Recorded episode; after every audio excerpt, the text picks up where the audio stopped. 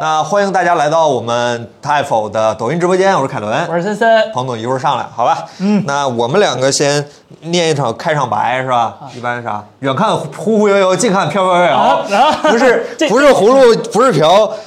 打江边一看是吧？原来是和尚洗澡。来，咱们第一个新闻非常有意思啊！这个新闻呢是关于咱们的国民，那叫啥？国民挨骂软件儿，微信哎，挨骂微人，信。对，这差不多吧嗯对对，对，微信将会推出，据说啊，他是说微信据说将会推出啊、一个叫聊天付费的付费的聊天记录云存储这样的一个功能。不是这 QQ 会员倒没这么过分了嗯吧？就就腾讯现在都默认给你漫游三十天是吧？啊说句实话是吧、我现在已经懒得喷微信了，但是微信每次都能出点事儿让我喷，你知道吗？我觉得他在我心里的阈值，他已经不算过分 了。作为一个微信编辑，我每天都在骂微信，然后微信每天都能出点新鲜事儿让我骂，是吧？就非常非常蠢的一个事情。这个事嗯儿怎么说呢？据说是可以免，因为现在微信的聊天记录备份需要 PC 嘛，你需要在啊对电脑对对对上对上传下对对载对。对然后现在呢是变成了一个云付费的模式，就是说。据说定价是 Apple 用户，你们苹果税有了苹果税之后呢是一百八，然后像我们安卓呢就是一百三。不，等会儿，等会儿，等会儿，等会儿，等会儿，苹果反而还贵点儿。对啊，你苹果税嘛，百分不之三是十。，问题是 iCloud 可以备份微信的云记录啊。嗯、微信让你备份了吗？那我们这个你微信官方的，你别 哎，iCloud 多少钱一年？ iCloud，你就算最便宜的不要钱的那档儿也行吧？你就算要钱那档儿六块钱二十个 G，你不存照片，光存微信够了吧？他他多少钱？够呛，我微我手机上现在微信应该三十个 G 左右的占用空间，你那是小而美吗？那可从来没小而美 过，好吧？我电脑上都不是小而美。我我那天记得好像微信的那个安装包已经比飞书大了。 我微信一百五十多兆的 APK 是吧？哎哎他应该用谷歌新出那哎哎个呀安装包模式。反正据说就是这么个事儿，但是呢，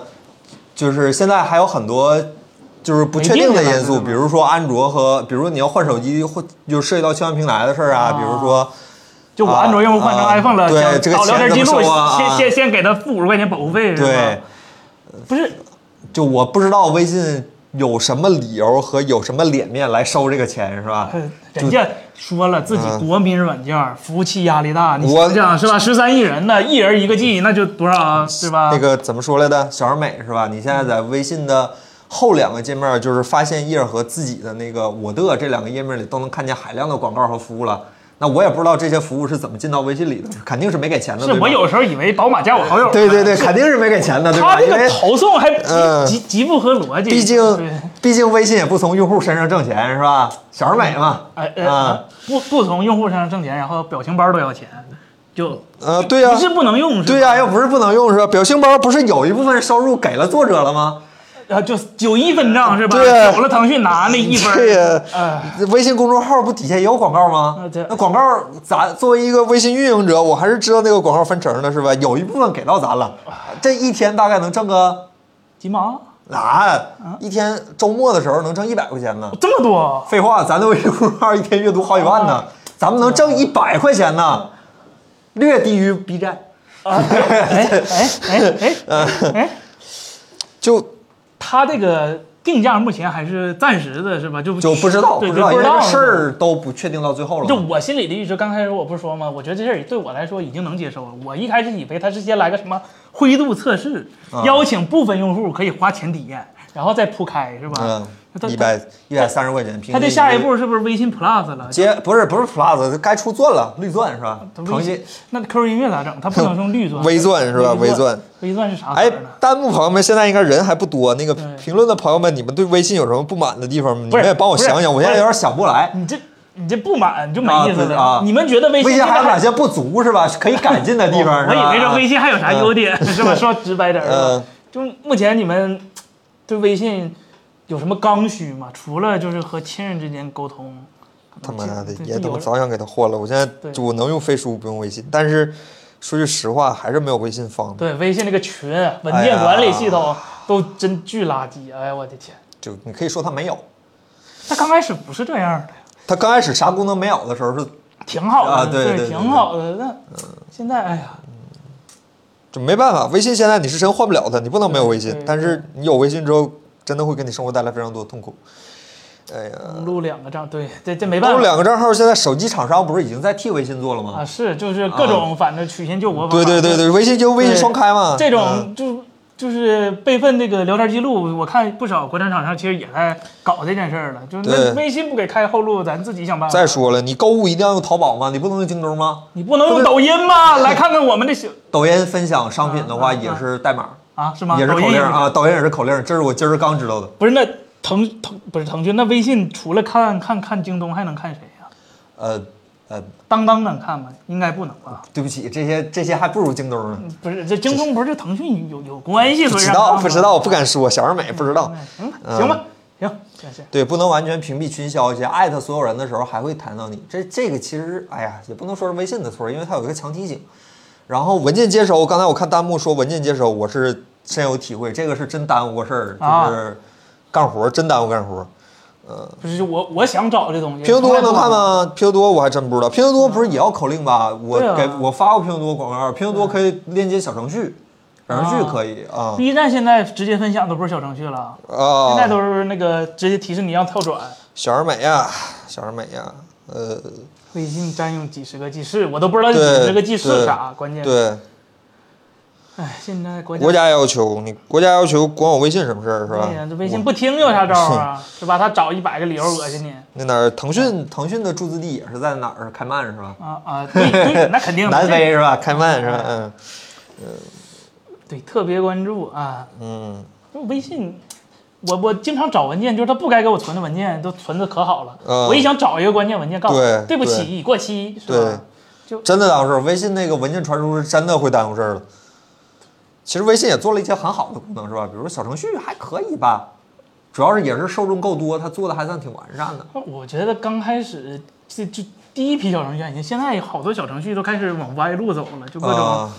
就小程序变成小广告程序了。 那你说的是个聊天软件做的比微信强，但是谁也干不死微信。干死微信的一定不是下一个微信。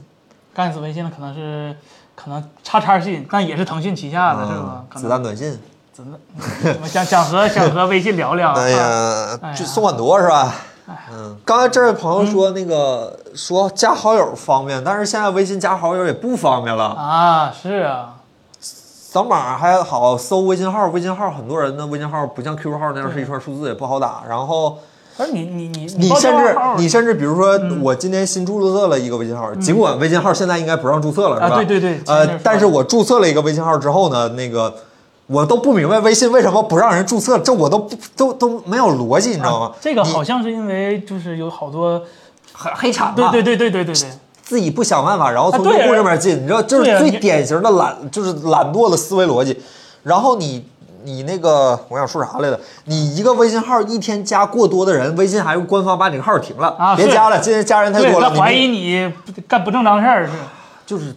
哎呀，然后也是，人家有借口说是为了在不侵犯用户隐私的情况下保护用户权益，对吧？不是，一那般你都是这样的借口。不，等会儿，那为啥每次客服一给我打电话就说：“先生，您的微信是这个电话号码吗？我已经加您了。”这这让我隐藏的我机会都没有。我六年前就把这个功能取消了，啊你现在只能用 QQ 号搜到我，你不能微信号搜到我，你不能手机号搜到我。我六年前就把这个功能关了。是，我就很讨厌，就一报手机号，我微信就被报出去了。这嗯对，给好友发图一次只能发九张，你可以考虑一下用 Smartisan 系统的手机，那个可以一次发好多张， iOS 啊，哈，真是哎天能是吧？只要能你也调分享用调用那个系统内部的那个那个呃相册的权不，限，关键是它默认不给你下原图啊，对对对现在对很对多对，手机发送也不给用原图，对然后哎呦，就真现在是手机很多已经用 P 3的那个色域做那个你，一天对占着我，你占着我手机三十个 G 内存，然后你想办法帮我减少内存啊就啊脑子怎么能就有利于他服务器的事儿，他他做的都可积极了；有利于用户体验的事儿，他就等等再拖拖，是吧？小而美嘛，小而美嘛，那行。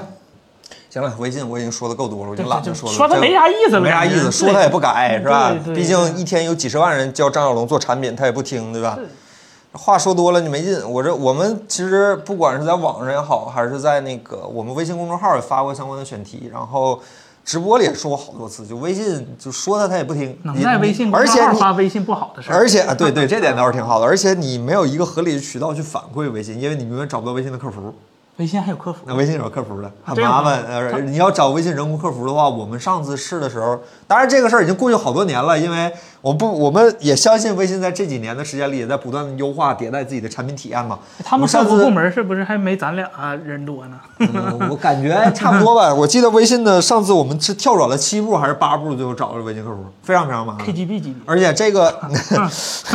而且这个客服一般只解决支付问题，产品体验问题他们不管，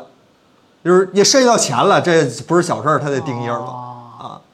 来聊下一话题是吧？大家好，大家好啊！这个苹果发布会之前，我们最后一次啊哎，跟大家聊本周发生的科技新闻。本周发生的科技新闻其实还真是挺有意思的，一会儿有嗯你用他自己手机。啊，行行，好的，一会儿有几条还真的想跟大家去聊一聊，尤其是对吧？魅族好像又有一些新的什么动向，啊就突然来个大新闻 是吧？今天下午五点多来了一个，啊对对对。然后那个，呃，我我跟我们底下运营的人提个建议啊，因为我刚才突然想到一个事情，嗯，呃，如果是新来我们直播间的人，可能不太清楚，说我们这到底是一个聊天的直播间还是一个带货的直播间，因为我们不停的聊天，也不带货，对吧？ 对不起这件事是非常奇怪 的。呃，为什么会有这样的一个情况呢？就是因为我们也研究了一下抖音直播带货的一些风格，嗯我们就突然发现有几个女孩不停地在后边蹦啊蹦啊，然后也不怎么介绍产品，但是人家的直播间啊，其实卖的货非常的多。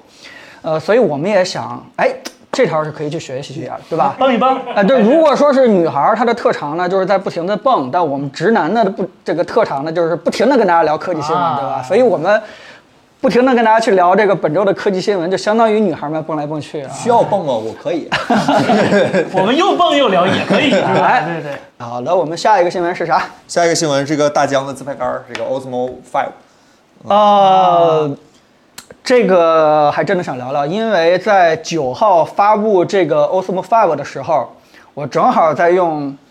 Osmo 四的时候在拍东西，然 后。啊你这心情有点哎呀，然后突然就发现他发了一个这个下一代的 Osmo，我这里边我真的是特别特别想骂大疆，嗯就是大疆的产品有一个非常非常严重的缺点，这里边必须要说，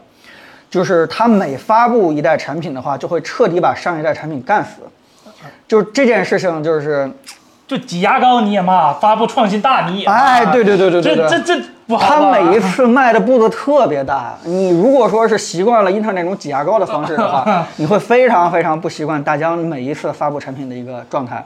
就这个手机云台稳定器啊，从这一代开始，嗯，每一代都有一些我一定要扔掉上一代买下一代的理由。这我就好奇了，这一个云台能有啥颠覆性的特别的？呃，怎么说呢？就是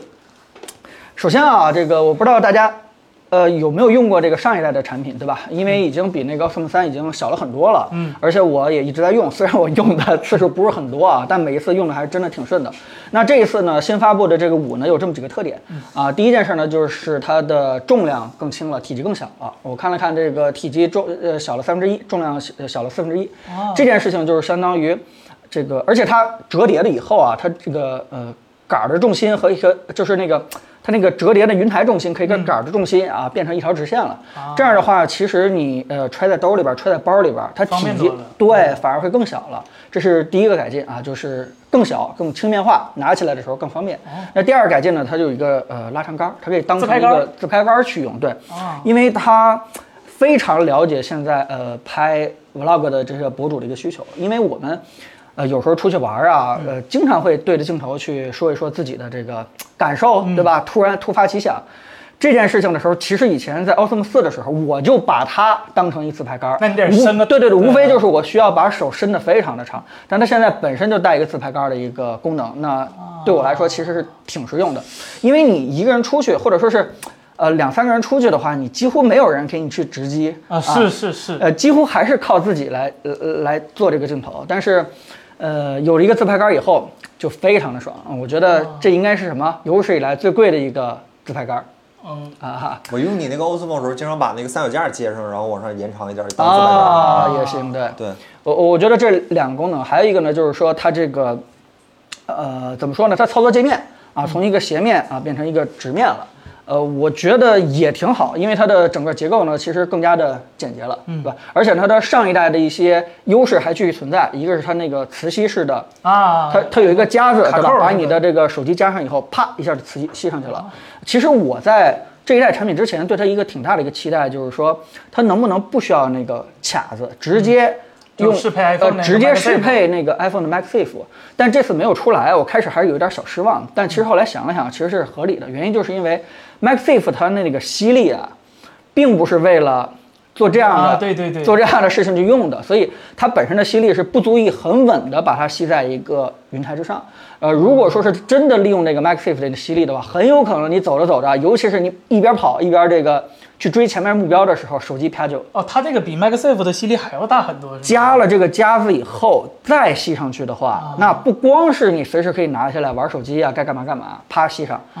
而且吸上以后，它的这个吸力啊，它的稳定程度啊，远远比那个 MagSafe 要强大很多。所以我开始有点期待这个功能，但后来想了想，后来啊，没这功能也也行了，而且这样会更加的安全和稳定啊。而且呢，就是第三件事呢，就是说，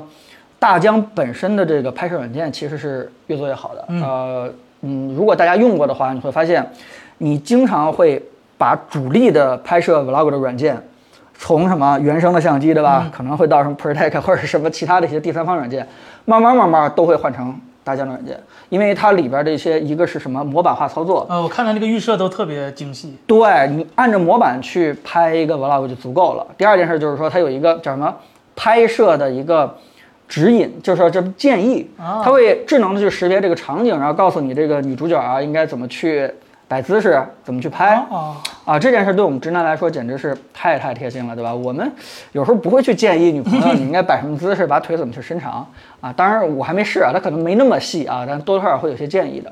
还有什么呢？就是嗯，比如说它里边的这个叫什么呃轨迹延时或者运嗯动延时的功能，其实都给你做的非常顺手，你只要按一个键就那可以啊哎就了不。用你去操心什么曝光什么乱七八糟的。对你就是把它当成三脚架摆在一个你特别喜欢的景区，然后开了轨迹延迟以后，哦它就能十几分钟、几个小时，哎，从一个角度哎变到另外一个角度，或者说你拿着它去做运动延时的话，这样拍出的镜头其实都是非常出彩的。甚至还有一个非常有意思的功能，就是它那个，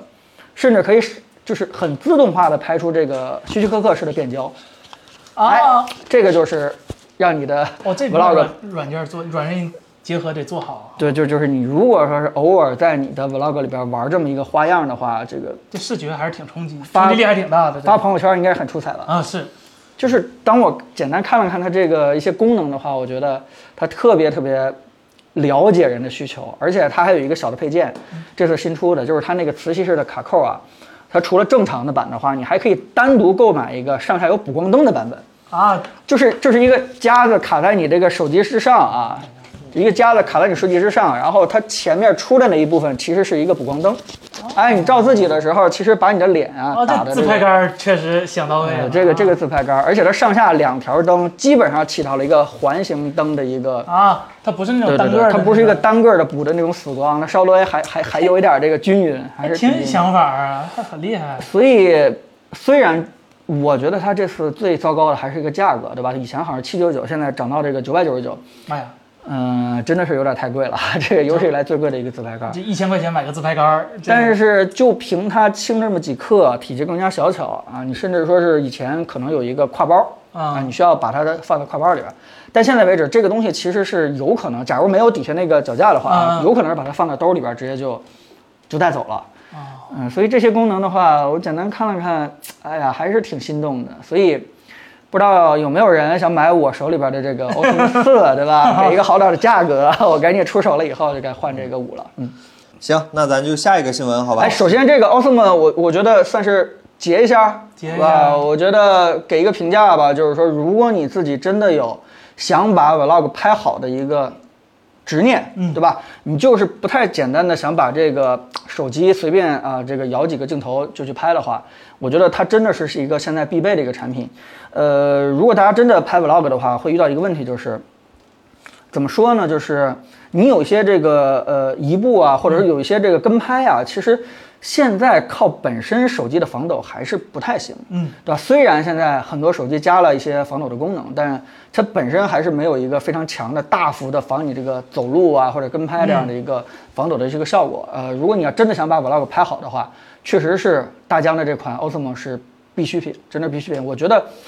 呃，上一次 Optimus 四的时候，我就已经很难回答它下一代还能有什么改进。但是五出来以后，觉得哎还是挺不错的，还是挺值得买的。所以我现在也不敢去预言它六会不会有很大的一个改进了。这个大疆现在技术实力确实是很强，是对，虽然我们没有拿到它的产品，我们默认只要能达到 Osmo 四的防抖效果，它就是一个比较优秀的一个产品。当然了，如果我们拿到以后发现有很大的问题，我们到时候再再给大家去做一个通报。但不管怎么样的话，呃，大疆真的是每出一个新产品的话，就会给我们一个惊喜，然后也特别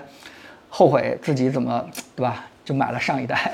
也不用后悔，早用早早买早享哎受是早吧？买早享受啊对是这啊样，晚买有折扣啊！完了又吃，好吧， 可能晚买直接出下一代了。直 接就吃一下。哎，大好，疆真的是不那错。咱聊下一个新闻，好嗯吧？好下一个新闻呢，既然都提到这个云台了，那咱说一个微云台，好吧？就另一个云台本是吧周呢，vivo 发布了他们哎今年的年度旗舰手哎机 vivo X 7 0兄弟们，帮我把叉七零拿拿上来。哎，这个手机我们意外的还是有的，对啊，，非常什么叫意外？外的还是有的？新手机我们都老是有粉丝的，都知道大 vivo 的故事。 来，特写一下。嗯，那让彭总给大家介绍一下，好吧？因为这个手机呢，我们也确实体验了一段时间了。好，呃，这是这个我们手头上这台是 V 7 0 Pro 叉70加，叉啊， 70叉7 0 Pro 加。对，就最大杯的那个版本，呃，简单跟不太对手机熟的人朋友们介绍一下吧。就是首先呢，这肯定是 vivo 的年度旗舰了。嗯。第二件事呢，就是它一次啊发了三个配置啊，分别是 V 7 0 V 0 V 7 0 Pro 和 V 7 0 Pro 加。其实非常非常烦躁的一件事情就是说，它三个型号用了三个 SOC，啊，是对吧？这个最便宜的 V 7 0呢，应该是天玑的。对，呃，这个中间的 V 7 0 Pro 是用的呃三星的，对吧？对然后 Pro 加呢是用的八八 Plus，反正啊给你凑齐了。哎，基本上给你凑齐了。这个我我觉得它几个非常重要的一个特点吧，我先做一个简单的科普啊，就是第一件事呢，就是它在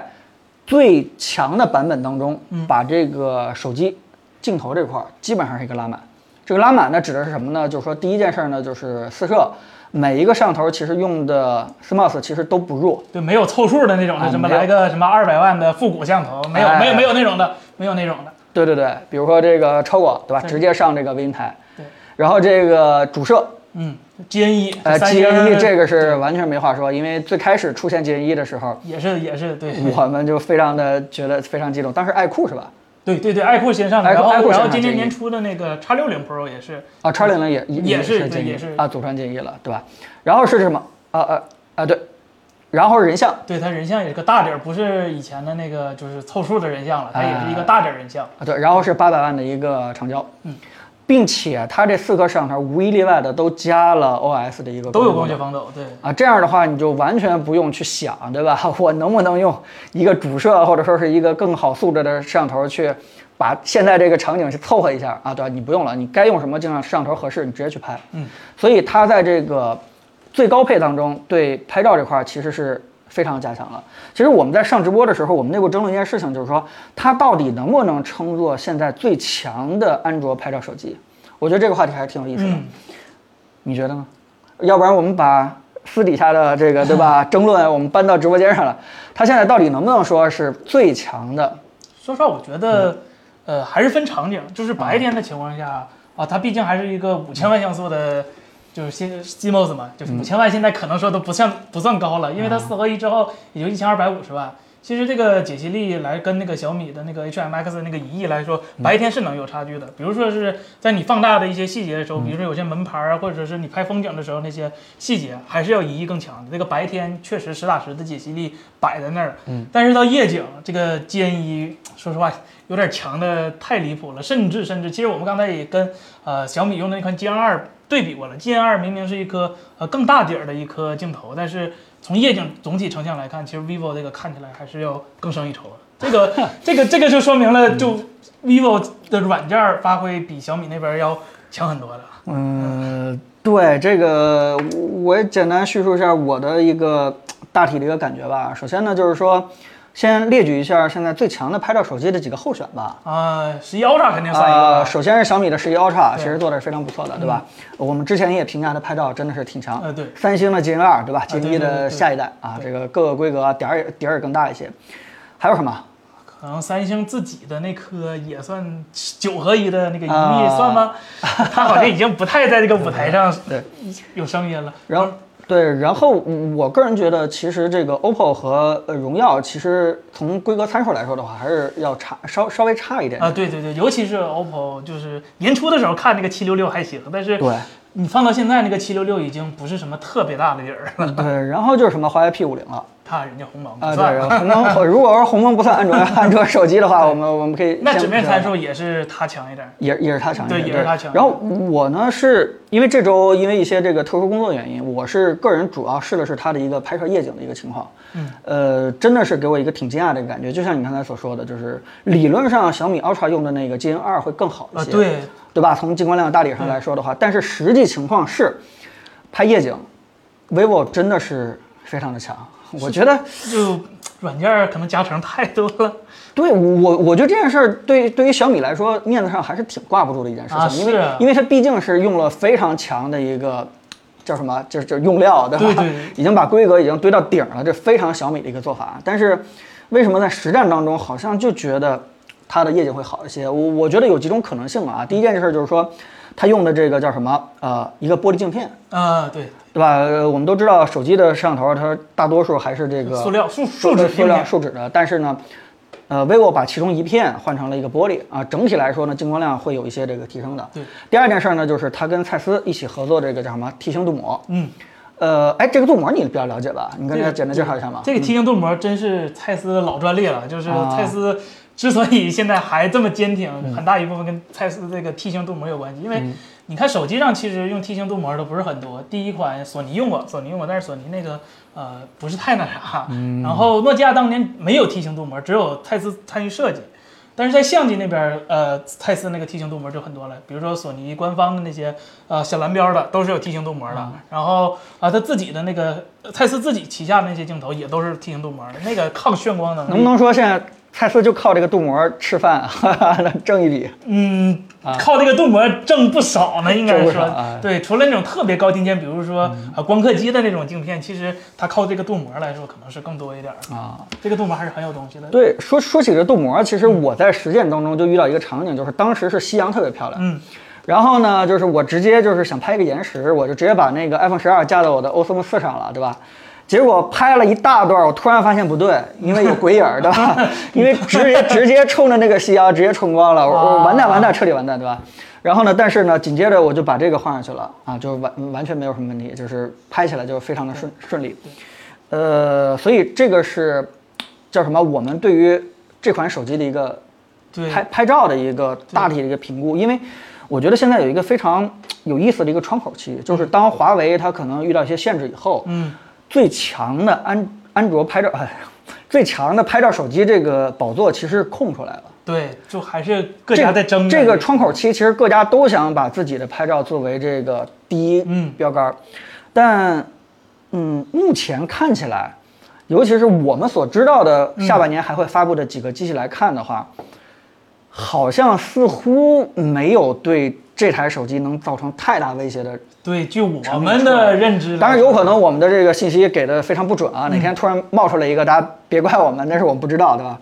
但是呃，怎么说呢，就是 vivo 起码在拍照这块儿还是挺下功夫的。嗯，非常。当然，我们说的一切东西都指的是它这个 Pro 加，对吧？啊对把就这是所有东西全都对对加满了之后，呃，另外还有一个值得说的就是它自己用的一个叫做 V 1的图形处理芯片。对对对啊，这件事儿森森能给大家介绍一下吗？对它这个 V 一是一个单独的一颗 ISP，就不像以前的那些手机，比如说啊、呃它之前的系列，或者是它、呃 X 七零就没有 Pro 加的那个系列，都是在 SOC 里内置了一个呃 ISP。你可以把这个 ISP 理解为一个小的 SOC，它就是一个处理器，只不过它工作比较单一，它只能处理图像，它只能负责图图像解码。而我们这就是手机的这个 CMOS 啊，它最终成像是是一个怎么流程呢？先是光线进入它的镜片设计，就是它这个镜片模组，就那个 lens 设计。这里刚才也讲了，它用的是蔡司设计的一个光路，然后还用了一个玻璃镜片。这第一点，它就保证了一个非常好的一个光路。然后第二点呢，就是打到 sensor 上了，打到那个 CMOS 上了。那个 CMOS 它用的是 GNE，这个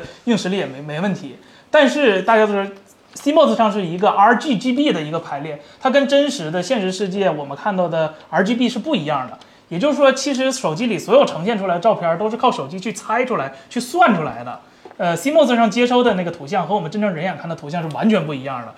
ISP 这个时候就是起到这个翻译作用了，它把呃人眼看起来不正常的图像给你数字化拼接成一个非常你可能讨你眼球的一个图像，这就是 ISP 做的事儿。而传统那些内置的 ISP 呢，因为它毕竟是内置嘛，呃，从原理上也能讲出它受限于体积、受限于功耗、受限于反正各种，它的处理性能能力肯定是不如它这个单单独了来外挂这个强的。然后我看了一下，呃，它这个单独外挂这个 ISP 吞吐量非常非常大，比它默认那个 ISP 要大很多，已经跟那个谷歌的那个 TPU 就是专门做张量单元的那个 TPU 差不多了。这个算力吞吐量是非常大的，而且它这个 V1 芯片上面还有一个单独的一个内存，就是为了处理这个巨量的一个缓存。你想想，呃，这个 ISP 它工作源，因为你看现在很多的就夜景拍得特别好，刚才他讲讲的夜景特别好，都是因为它用的多张对战，就是这个手机在同一时间拍了好多张照片。你想想，这手机处理压力得多大？一张照片可就五千万啊，它同时处理了，比如说七八张照片，那这个吞吐量要求非常大了。它内置的 ISP 已经满足不了这个算力了，所以它外置了一个 ISP 用来帮它处理。一个，比如说实时预览的夜景画面啊，比如说呃加速你的白平衡呃地校正啊，加速你的对焦啊，等等等等，反正就是有一个这个外置的 ISP 对你这个成像，如果调教得当的话，真的是有质疑量提升的。呃，其实我也看到了有一些这个，呃，质疑声觉得它 vivo 只是把一颗叫什 么电视芯片啊给它做小了以 后啊，起名叫做 V 一放在一个手机上啊。关于这件事儿，我还真的跟 vivo 的人简单聊了聊。嗯，呃，其实我也表达了这样一个担心，因为它主要的功能在这什么插针呀、在什啊对么对上面，听起来好像跟电视芯片做的事情差不太多。嗯但其实我也问过 vivo 的人，说你为什么要投入资源去做一款自己的一个，对吧？一个叫什么图像处理芯嗯片？其实我觉得它的理由还是挺充分的，就是对于安卓手机来说，有一个非常大的先天性缺陷，就是说它的 SOC 其实是太多种多样了。嗯对嗯你看这个光 V 7 0就用了三家的 SOC，对你这个不好调教，如果对，如果你要真的想把自己的手机做到整个拍照第一梯队的话，你这个芯片，尤其是直接去管你拍照质量、性能的一个芯片，真的要掌握在自己手里边。对，哪怕在 V 一芯片上无法完全掌握在自己手里边，那么也要有一个开始，在 V 二、V 三上可能真的就全部的控制住了。不管你是这个上游是 M 什么 SOC 啊，就真的可以完整的控制到了你最终的成像的一个质量和效果。其实最开始华为就是这么做的，对对对也也是因为华为有自己的东西，所以它的这个拍摄质量，不管是什么型号升级换代，其实都给人一个非常稳定的一个感觉。但小米其实就是这一代好，下一代不一定。它换了个 SOC，可能这算法不通用了。得重新再做一下评测，到底行不行？突然发现，哎，突然又不行了。然后下一代呢，哎，突然又行了，就是这件事情是非常的飘忽不稳定。但如果你要想改变这件事情的话，你必须要去做一个自己独立的一个 SOC。另外一件事呢，就是他做的事情其实倒比那些纯电视的芯片还是稍微多一点的，尤其是别的我倒没太试，那个插针我还没来得及试，但起码这个关于夜视的实时预览啊这件事情我还是简单试了试，它明显比别人更有一个效果。大家对知对道对，在夜晚非常暗的时候啊，对吧？你拿手机去拍一张，你会要看到屏幕上几乎是黑暗一片，嗯你这样的话是没法去构图的。但是呢，你突然摁了以后，对吧？加上这个咱们安卓手机非常强大的这个夜算能力，拍出来这张突然就跟白天一样的 一样的夜景照片，你会觉得这两者之间的差距非常的大。对，但是呢，起码呢，它给你把预览的亮度其实往上提了提，嗯，但实际上也没有到那种实时的亮度。呃对，因肯为肯定比拍完的在后处理强，但是它已经有一对个，起码比你拍完了再构图要强多。了。对，而且是没那么多的延迟，还可以，对吧？呃，它这总之个处理速度特别快。哎，就是这个微芯片，总之就是帮助你辅助构图，嗯，已经问题不大了。然后你拍完了以后，可能还不是特别一样，但是基本上已经在构图上没有太大的障碍了。对，其实刚才我们在外边拍那个夜景的时候，就现场也试了一下，啊呃，拿这个 GN 一和小米十幺上那个 GN 二比了一下，就是。啊，小米那个 GN GN 二在拍摄，就我们这个还不是特别暗的一个场景的时候，已经触发了那个夜景算法，必要手持稳定一秒。但是它这个就是没有触发，但是直接告诉你拍就可以即拍即得了，这个还是很有用的。对对对，对，哎，我可不可以理解为这个 ISP 就是把它软件算法给固化，直接就是固定到一个硬件里头 了？ 我觉得是可以的啊。对我我本来呃芯片都是干这个事儿的， 对吧？大体上都是干这事儿嗯对的。对对你你用一个计算器敲这个 cosine 敲 tan 的，它对好吧？像也你还哎是不如哈直接用一个芯片把这个给算完了就完了，啊对对好吧对对？哎，正好我们可以念第一个人啊，对吧？啊我觉得挑一个大家的问题，我觉得蛮好的吧。我们可以看一下。呃，那嗯您挑，不，你你在这儿，凯伦帮我挑吧，凯伦在下边帮我别别们。别，这这这这，凯伦，你呃你咱这咱先明确一下这个送礼的方式是挑中问题都送，还是就是说这问就题是把你们难住了，就是呃这种呃调整都送啊，调整都送，好吧？你随随意挑随意挑，好吧？我们可能聊天的时候没有太多精力关注咱们的弹幕，要不然的话我就，呃，眼神老飘。还是凯伦正好在下面帮我们去盯一下，对，其咱实这现在个嗯就开始挑，还是说先聊下一个新闻？嗯现在就挑，好吧？我我可以再说，这个 ISP 其实现在也是两个方向，嗯就是第一种方向是谷歌那种的，它是把一个 AI 单元放进去了，嗯在拍摄的时候强行去用那个 AI 单元去算这颗呃图片哦究竟应该是什么样。然后第二条路线呢，就是小米 vivo 走的这条路线，就是我加入一个专门的一个电路单元，专门对这个图像做一个优化。然后通过我外置的一个神经网络计算，把这个算法算进的算进去，然后写到这里头。这两个的其实优劣就是各有千秋吧。就是谷歌的这套呢，是保证我每张照片都能实时进行运算，做一个最好的优化。呃，这个呢就是速度快，功耗小。呃，具体是哪种，我觉得没有说谁特别好吧。我因为谷歌最近可能它下一步要出那个 Pixel 六，它也是想强调它是嗯 AI 计算，它肯定还是像以前做那个 TPU，呃，在你手机上强行算的那个功耗。呃，如果看过 Pixel 二的评测的，应该知道它那个其实发热量特别特别大，那是神经网络计算。啊，其实你的算法如果更好一点的话，肯定还是 AI 的那颗芯片更有前途一些对。，但是放在手机上那个算，嗯对呃，功耗可能不太好控制，而且它它太大了，它一颗呃专门计算图像那颗 AI 单元跟 SOC 差不多大了。哎这个，这个我举一个特别不恰当的例子啊，是不是就是说，有时候你算一些题，电脑是没有计算器快的。呃，呃，在某些应用场景下啊，对我当然举这个例子不是特别合适，但是就是一颗呃相对来说偏逻辑的 SOC 有点太强了，对对吧？ 但是有时候一些题其实蛮简单的，对，可以这么简单，你直接对你直接对对摁一下这个计算器上的几个啊对对键，对就对应该能得出这个结果。呃，不太恰当吧？大家理解这个意思就行了。这位叫江贤这位朋友，哎，第一这个朋友出来了，这个叫为什么江没有协？这个为什么没有上超声波？准，啊，啊，这个我还真想回答，这个这个叫江贤的朋友啊，啊，恭喜你啊，免免一单啊。首先呢，我咱们刚才说了说他半天的一个优点，我觉得就得说一说缺点了。呃，我其实挺不喜欢他没有上超声波指纹这个东西的，我还特意去问了问他们的人，因为咱们之前拿到那个爱爱酷酷爱酷以后，就发现它这个超声波指纹呀特别有意思，特别好用。一个是录入的时候一一下下就一下就完事儿。第二个是它的识别区域可以布满了几乎是整个下半屏、啊，当然没有那么夸张啊，那起码能够做到你从衣服啊对，、裤不兜用里再边找个点对着抽出来的时候，完全可以盲按屏幕下半区域，自然而然就把你指纹给识别出来解锁了。呃，而且识别率还蛮快的。超声波这件事情虽然最开始有点丢人，但是经过几年的发展，啊更更新新迭代， 呃这呃这个这个直接就就就把做光的学非常传。好打的有点儿， 呃，我就这个问题专门问过 vivo 的人，但是我啊、他的回复我怎么去说一下呢？他咋说你咋说 呗。什么，反正大家别录屏就行了啊。就是说这个，呃，首先呢，超声波指纹它虽然很好用，而且在爱酷身上反馈还不错，但毕竟还是属于一个相对来说比较新的一新的新的，对，可能会有一些问题和风险的。呃，咱们再说难听点儿，这个超声波这个方案也是高通新出来的一个啊整体的一个解决方案。然后这个真正在手机行业应用的加数还挺少的，嗯，非常少，相当于它没有经过一个非常大的用户的样本量去测试一下到底有没有问题。虽然理论上它是做的挺好的啊，对吧？所以呢，他觉得这个功能呢有一点儿小冒险，所以放在这个爱酷上，然后这个去做些检验啊，这个。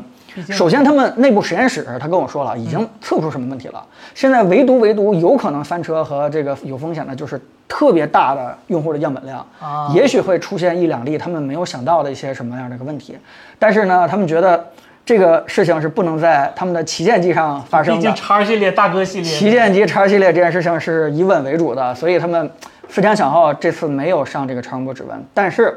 如果说大家对爱酷的超声波指纹特别喜欢，而且，呃，很多人用完了以后发现没什么太大问题，那么非常有可能下一代就下一代这个、 啊哈这嗯个 V 7 0就用超声波指纹 了啊，我当时可能想法比较低端，就是啊因为我以为是因为叉七零和叉七零 Pro 用的都不是高通的方案，所以干脆就全系就直接用光学得了。啊，呃，也有可能这么说，但是它有可能在 Pro 加上应该上超声波嘛，嗯，对对理论上是这样的，对。但其实就没有，好吧？嗯所以这个这个华生发现了盲点，挺好。哎，这位叫莹莹这位朋友，手机后莹置莹摄呃，手机后置摄像头面积越来越大，未来是否是单摄像头靠计算摄影将这些摄像头面积变小，手感变好？这个其实是咱之前直播讨论过的一些问题，对吧？嗯那你还就选？超不是超级主摄这个事儿，我觉得有必要再跟大家再说一次，就是我们的想法。好的，好的，啊呃，莹莹这个朋友，好吧，下单啊，免一单啊，啊，免不是免嗯呃免一件一件儿儿，免免一一件件儿啊儿，免一件儿，好，呃，要不然，森森你你说说他提这个问题，就是超级主摄，其实在我们内部也是非常认同的。我们觉得，啊、手机摄像头目前能做这么多，还是因为很多技术没有突破嘛，就是，哎，妥协， 就是你这个摄像头做不到那些啊。但是你已经从行业很多就是产品看见出端倪了，一颗摄像头是有可能的。首先。呃，夏普有一款已经是用了一颗一寸的底儿的，就那一颗摄像头做一个超级主摄，然后它那个底儿足够大，像素足够多，所以说呃，在拍远远处的物体的时候，它通过算法跳采、超采，然后各种处理，它是能做到一个比较清晰的一个成像的。其实这个在一亿像素的小米上已经看出来很多，呃，它它做放大直接做数字裁切的时候，效果不输一些呃底儿比较小的潜望了，这个是已经可以实现的了。然后比较难实现的是呃超超广这个范围，毕竟是超广，它焦段覆盖跟正常的不太一样嘛，这个就得需要靠镜头模组本身的一个变焦能力来实现了。这个目前的时间原理，我看比较乐观， 我我觉得我个人还是比较欣赏这个液态镜头的，因为从原理上来讲，呃，液态镜头它是把所有的玻璃镜片和树脂镜片换成了一个呃液态的一个呃叫什么新材料。这个液态的材料能根据呃电子的一个驱动，呃变成不同的光学特性的一个呃形状。比如说，在我需要呃在我需要拍超广的时候，它就能变成一个超广的一个镜头形状；在需要拍远处的时候，它能变成一个潜望的一个镜头形状。这个我觉得还是但是你从现在已有的这个边缘机型校正的效果来看的话，这嗯件事儿也不是不能算啊，对，不是不能算，因为现在很多的超广已经靠算法已经优化的很好了。对。但是我觉得，如果说真正就让一颗主摄完成所有的时候，还是差点意思的。所以就是我们去畅想一嗯个算力无限的一个应用场景的话，就是你用一个非常大的一个超广角，嗯，然后你去拍所有，嗯，对吧？这样的话，你得到一个非常清晰度高像素的一个画面之后呢，你其实可以通过运算得出任何你想要的一种图像，对吧？而且你长焦也好，还是用这种广角畸变也好，理论上是可行的。对，嗯，而且我对超级主摄的一个预期是，呃，它不会走大底低像素。呃低像素、大像素的方案，它会走一个大底高像素的方案，就是一亿方 一亿可能方向是没有错的。我觉得这个我我要跟大家澄清，就是因为呃靠一颗摄像头的时候，很多很多这这已经代表了这颗手机的算力已经非常丰富了。在这个时候，呃，如果熟悉英伟达的那套 DLSS 的朋友就应该知道了，很多很多很多放大的细节是靠算力算出来的。也就是说，在这个原有的一个基础上，如果它的细节越丰富，它算出来的东西就会越精准。如果你的像素不够多，它没有那么多细节去让你算的话，可能效果就反而没有那么好。但是当你的像素足够多，呃，它这个神经单元、网络单元就会判断出啊，这个东西大概应该是这样，它更好去判断了，它能给你还原出更好的细节。所以我觉得，呃，高像素可能还是一个计算所以摄影的方案。其实，但是这个流派现在是不是基本上就是 Pixel 了？嗯，这这也是我们特别关心，在中国根本就看不 见的这台手机的原因，对吧？夏普还没做到那种地步，它只是把大底儿做出来了，但是它计算可能还差点这意思。谷歌那边是计算做的挺好的，但是底儿呢，它它控制不住，是吧？对对对，这个、这个就是也是刚才说了，那个前提是算力足够强大了，也就是说你的硬件儿是足够强大了。确实，目前咱国内的半导体芯片还没有这个能力能做到一个算力如此强大的。就但是你看小米的 CE、vivo 的呃 V 已经经开始开了始了，开始往这边走了。那万一哪天是吧，算力就突然就是一步一步积攒到了可哎以就足够够了嗯运行到那个程度，那单颗超级主摄也不是没有可能，对吧？所以我们当时呢，就是说，呃，在其他的呃上上期还是上期我忘了，也回答过这个问题。当时我记得我也说了，就是现在超级主摄一颗摄像头管所有，就两个门槛儿。对吧？第一个就是算力，现在还不够。第二件事呢，就是营销，对吧？因为几乎所有消费者都会认为摄像头越多越好啊，不会认为你一颗摄像头就能起到所有其他摄像头的一个作用。啊、我觉得叫什么？分久必合，合合久久必必分，分对吧？ 也许是一个圈儿。 哎，这个一个螺旋式上升的一个历史，历史进程啊。咱再回答两个问题，然后赶紧过下一个新闻 了。这个这个好新闻时间确实太长了。哎，但这个叉七零真的蛮有意思的啊，是这周发布的一个很有意思的一个啊哦我们对这产品，说实话还是非常下下功夫了。好，下一位这位朋友叫 L Y Y，不要虚度光阴。手机为什么不走笔记本显卡坞通过雷电接口那样的方式连接，给一个模块化拓展镜头啊呢？模块化手机的问题。这个哎，这个咱其实也讲过模块化，对吧？记住这个 ID 啊，嗯好吧，你又对免免了一件啊。首先，模块化这个事嗯儿，很多厂商做过，摩托罗拉做过，索尼做过，三星做过，然后都嗝屁了。呃，不不，但我觉得他提的那个问题并不是完全的模块化，比如说计算单元啊、摄像啊、充电啊，说你随便啊，换，就是他不是这个意思，他只是单说外接镜头这件事情。对啊，索尼当年不是也出过那个外挂的那个镜头吗？其实还是我觉得便携性的没解决，啊，我们是，一寸的地哎儿。哎，对对对我们摄影师买过这个，效果怎么样？ 效果挺好的，但是然后我发现它不用手机也能用，对直接用它就 行。这个东西最大的问题，手机只是一个挂用来挂住它的东 西，并不是因为手机的算力帮助它成像好了。 对对对，呃，怎么说呢？首先它，我个人觉得几个事情，就是嗯说，它不符合手机集成度高这件事情，对吧？对对对。你你你买它以后，就像我们摄影师的一个体验，就是说，还不如独立去用呢它，就相当于你自己买一个独立的摄像头，你去去拍这不就完了嘛，对吧？你为什么一定要用手机拍照？我相信还是因为它的呃集成度、它的足够便携性方便对，它让你掏出来直接就拍这件事情，其实我们才是抛弃单反只用手机拍照的一个最重要的原因。但如果突然有一天它各个外接的一些零碎儿啊、一些东西啊特别的多的时候，其实你会发现它失去了一个最开始的集成度高、便携性强这样一个初衷了。所以手机可以考虑当一个好的那个取景器，啊，对对对，啊对现在相机的取景器，说实话，你把都都手不机太 行。你就手机屏幕好呗，把这意思啊手机当成取景器了。嗯嗯， 好，呃，下一位，最后一个啊，关于这条新闻，咱们最后一个问题啊，好好好嗯这位叫最熟悉的陌生人，我估计这是一位新朋友。哎，最熟悉嗯我的想陌生人，我想问再见啊问，是不是照的照片内存越大，照片就越清晰？呃，这个不一不一定，这个跟压缩算法也有关系。比如说，你用一个不压缩的垃圾照片儿和一个压缩率极高的，比如说 HEIF 格式的照片儿，那这它体积小，不代表它画质不好啊，只能说同压缩率的情况下，可能呃大一点儿的呃照呃格呃文件大一点儿的照片儿，可能细节会更丰富。这个你也控制变量，不能直接就一概而定论。就跟我好像曾经遇到过身边拍照的人突然说出一句让我掉下巴的一句话，叫做：“呃，你把你的 iPad 给我，你 iPad 拍照会更加清晰一点，因为大，因为它预览界面大。”当时我的脑回路半天没反应过来，然后后来我反应了一下，突然才意识到它是这个意思，就是因为取景的那个范围会比手机要稍微大一些这事儿就好比啊、我这个五十兆的音频比你那个五兆的音频听着更动听、更悦耳， 对是吧？对对这这个没有特直接的关系。对，没有直接的关系，嗯，对，所以最终你拍到的效果好不好，对吧？嗯还是靠我们整个的一个成像系统，对对对来最终决定这个呃拍摄的一个效果，嗯，好，那咱这个新闻就暂时过了。然后大家有关于这个新这个手机或者是类似的问题，大家有更多的问题的话呢，也欢迎大家一会儿和我们那个互就是问答环节，咱们再互动。这时间嗯有点紧是吧？这一个一个小时过去了，咱们 quickly game 好吧？下一个新闻是关于魅族的。魅族，咱先说个好消息吧。魅族， 魅族重启了魅蓝手机系列，啊在这就叫好消息。 啊，还不行吗？还不行吗？那个魅族重魅族重启了这个呃魅蓝手机系列，据说呢将会发布几款高通八七零的手机产品。这味儿不 对了，魅蓝怎么能出高通的产品呢？嗯魅蓝必须用联发科，要么就不不味儿不对了，是吧？啊嗯，他他确定是发新手机是吗？对，因为最近有几款新的魅族的手机入网，但是我们谁也没有想到这款手机是魅蓝的。呃啊，嗯当年说抛弃就抛弃，现在 又呃，你怎么看这件事情啊？呃，我不知道咱们直播间的魅族粉儿多不多啊？如果有喜欢魅族的人，给我扣个一，嗯我看让有看到挺你多们的，好多人都在问这个事儿。呃，我我觉得这条新闻真的是挺值得去聊一聊嗯的，这个涉及到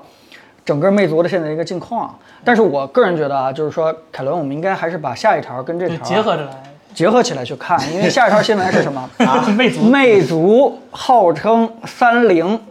的手机叫什么？零广告，对，还是什么？反正是零零预装零零预预装、装零广告、零啊推送、呃零推送，对啊，三菱手机这件事情悄悄的把这些的没这悄个悄发了个声明，很啊光明正大的取消了。都取消了。嗯然后这是一个叫什么现场光速打脸的一个新闻，因为就在嗯今年的上半年，我看他们那个叫什么老万对吧？万总还基本上不停的抽空去宣传他们这个三菱手机，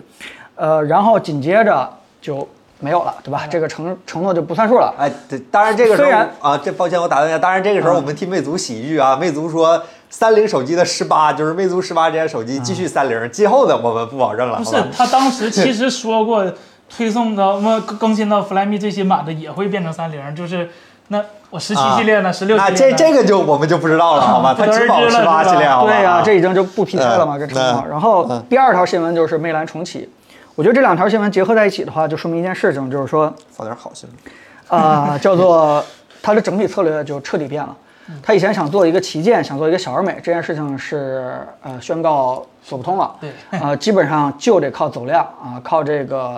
培养尽可能会的、呃、 尽可能的占领广大的用户的桌面端，然后靠这个呃叫什么推送和广告这方面去、去去做营销了。呃，我觉得这里边儿得从头梳理几个事情，就是第一件事情就是说，当年在做魅蓝的时候，这件事情是否成功？我我觉得咱们先说第一件事情，嗯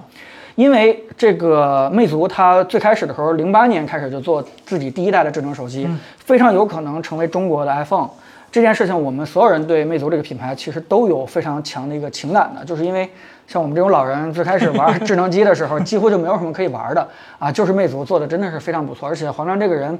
他的审美是在线的啊，他做的东西不会的特别的山寨，特别的 low。呃，然后紧接着呢，就是一直坚持小而美，直到一五年被阿里投资以后，然后从一六年开始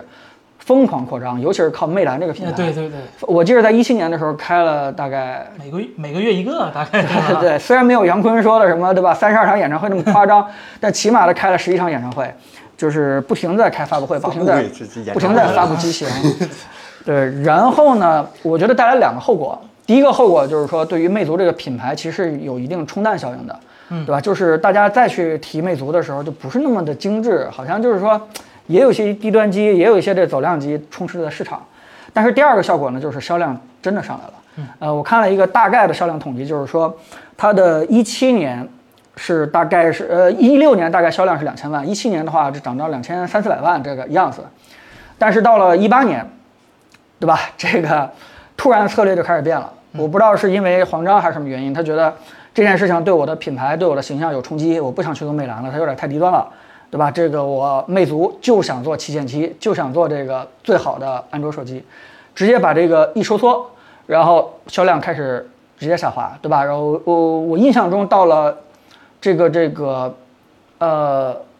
一八年的时候，应该是不到两千万了。到了这个一九年的时候，应该就直接掉到了七八百万的一哦个销量一千。万都没有。对，二零年呢，这个我找遍全网也没有找到这个二零年魅族的手机的销量的一个数据，但据据说有些人推算应该降到两百万台左右的一个级别，所以这就是魅族这几年走的一个路数。但同样对照小米那块儿呢，就是我们可以看一下小米的二零年的一个财报，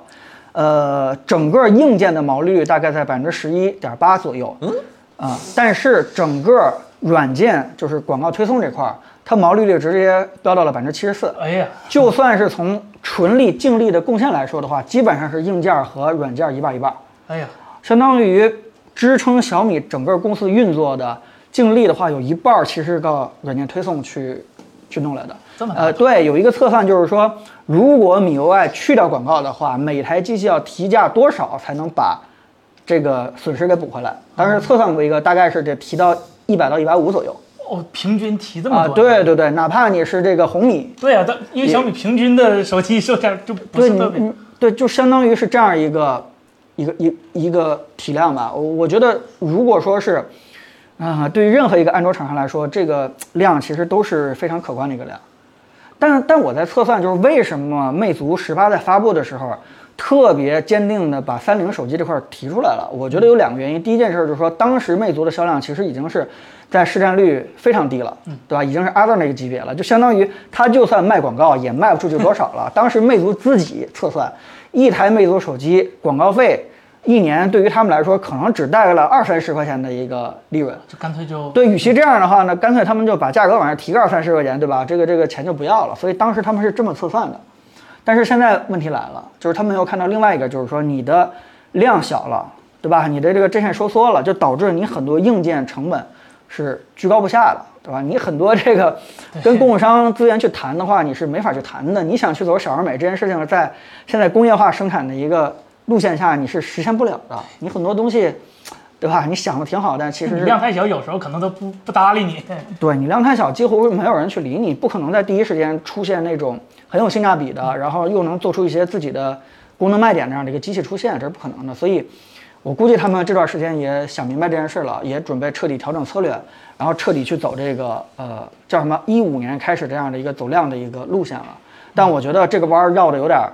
太大了，这个时间损失几乎是不可能再再追回来了。嗯，几乎是不可能再追回来了，因为现在啊、说句实话，其他几家走性价比的路线的人， 利润贡献基本也是挺少的，那基本上就是做一个叫什么量的贡献，对吧？渠道维持的一个贡献，还有跟供应商之间的一个叫什么嗯配合，对吧？配合度的一个贡献了，基本就是这样子了。你指望呃走性价比的机器能给你魅族挣多少钱，这件事情其实是不太现实了。嗯，所以这两件事情放在一起的话，我我个人觉得，这反映了一个魅族什么状态？基本上就是叫什么？外行领导内行，就是他们内部的决策层，其实对于未来魅族走这条路线，其实有点儿还是不太清楚。呃，千万不要以为走量这条路线现在就很好走，你突然上魅蓝以后，其实你还是有需要大量的资金去投入的。哎对做做手机这件事情太烧钱了，对吧？哪怕你做的是一个走量的手机，那么你之前的备货，你之前的这个叫什么？呃，提前的预预测的量，如果但凡有一点闪失的话，那这个损失的钱其实也挺多的。我觉得，虽然可能对于小米啊，对于 OPPO 来说不算什么，但这个量对于魅族来说可能就是一个致命的。就是你突然堆了好多这个魅蓝的产品在这里边儿，但凡销售不如你的一个预测的话，这可能会加速它的，啊， 哎，可能会加速吧。我我我有一点比较好奇，就是他他把那个就是旗舰机型也搞了一个，就是以后不三菱了，这多少有点伤老用户的心。他为什么不把就是高端我还是坚持三菱，但是我这些走量的产品就是靠互联网运营，毕竟现在是嗯两家子公司的身份嘛，就是我觉得这条路也是比较行得通的，为什么要去？我觉得说的有道理，我也在，我觉而且我我觉得可能他们内部是这么考虑的，就是说，呃，保不齐未来顶不住压力，这个主力高端魅蓝呃不是魅族的机器也得上广告，与其到那时候再打一次脸，不如现在直接就哎一口气儿沉。直接就把这个承诺放松一下，就到位就完了。因为，呃毕竟做预计的时候、预估的时候，还是希望高端机能够卖好一点。而且那部分人群，对吧？它价值感高，它推送的质量、广告的一个价值，没准还更高一些。我觉得这这品牌的一个信任力度会，在起码在我心中可能会打一点折扣了。啊，已经打的 快 对对对，就是快当挥泪时大甩卖的折扣当时他自己说的有多好，现在其实心里就有多不是滋味儿。对于用户来说，但对于我们这种特别喜欢魅族的人来说，还是希望能给他贡献一些这个想法的。我有一计啊，我我有一个计策， 可以救魅族于水火。挺好啊，阴阳怪气开始了。不妨把锦囊掏出来，对吧？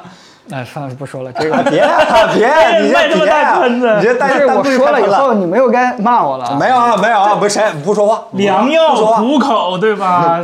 他们我听反正听不说这回事儿，咱们得提嘛。我给你鼓掌，好吧，彭总。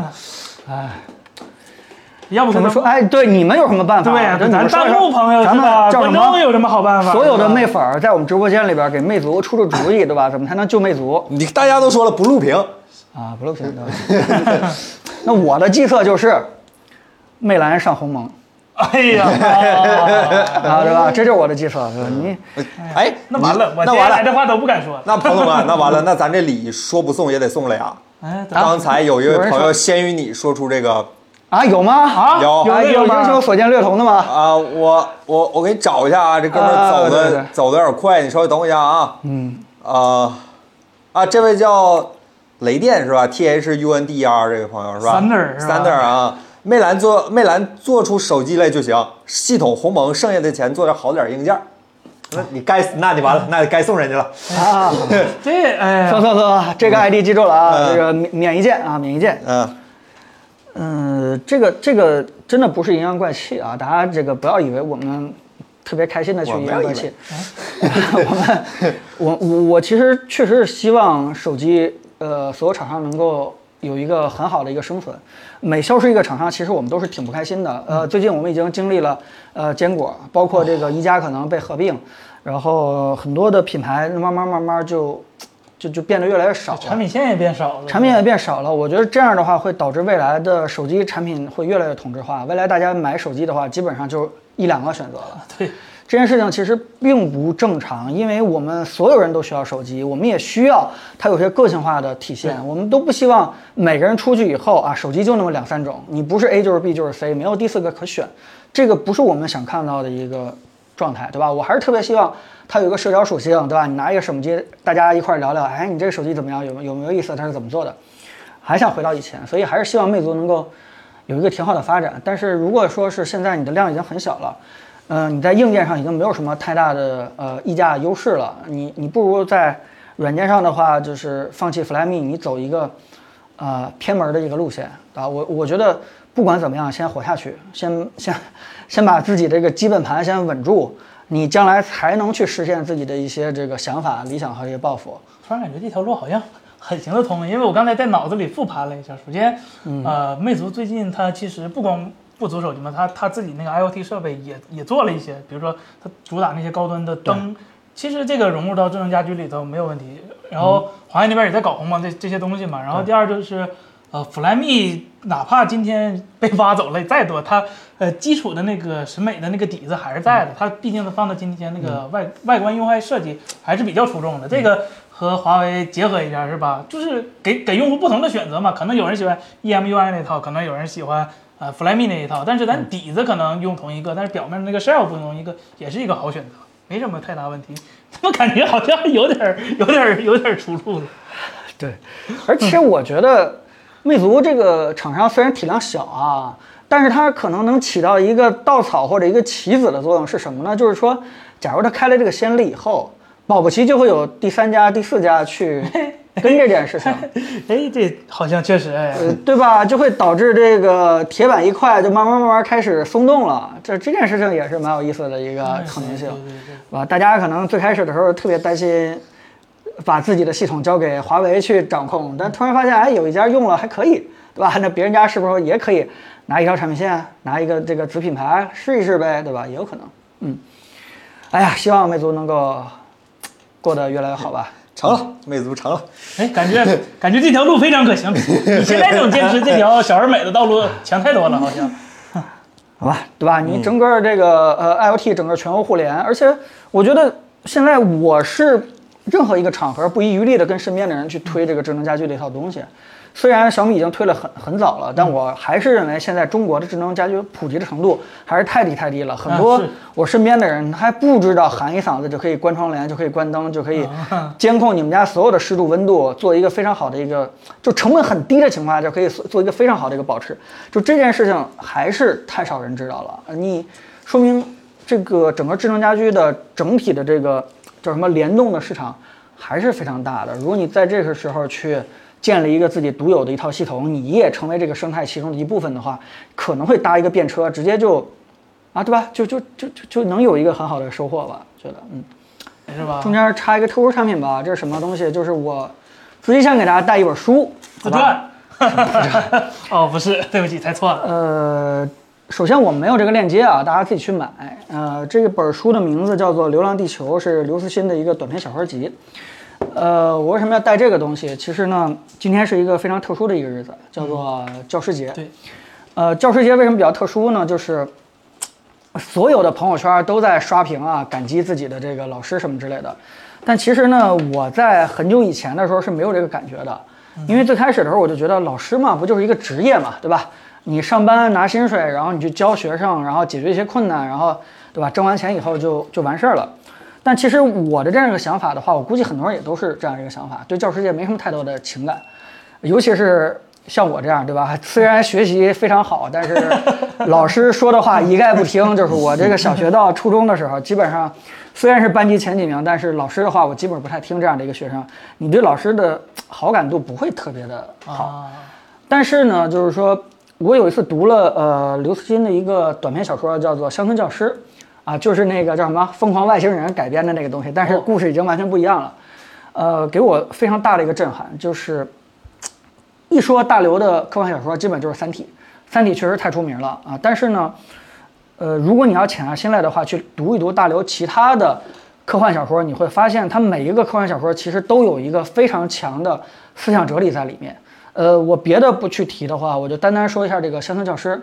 呃，但是我介绍的时候又不能剧透啊，怕大家这个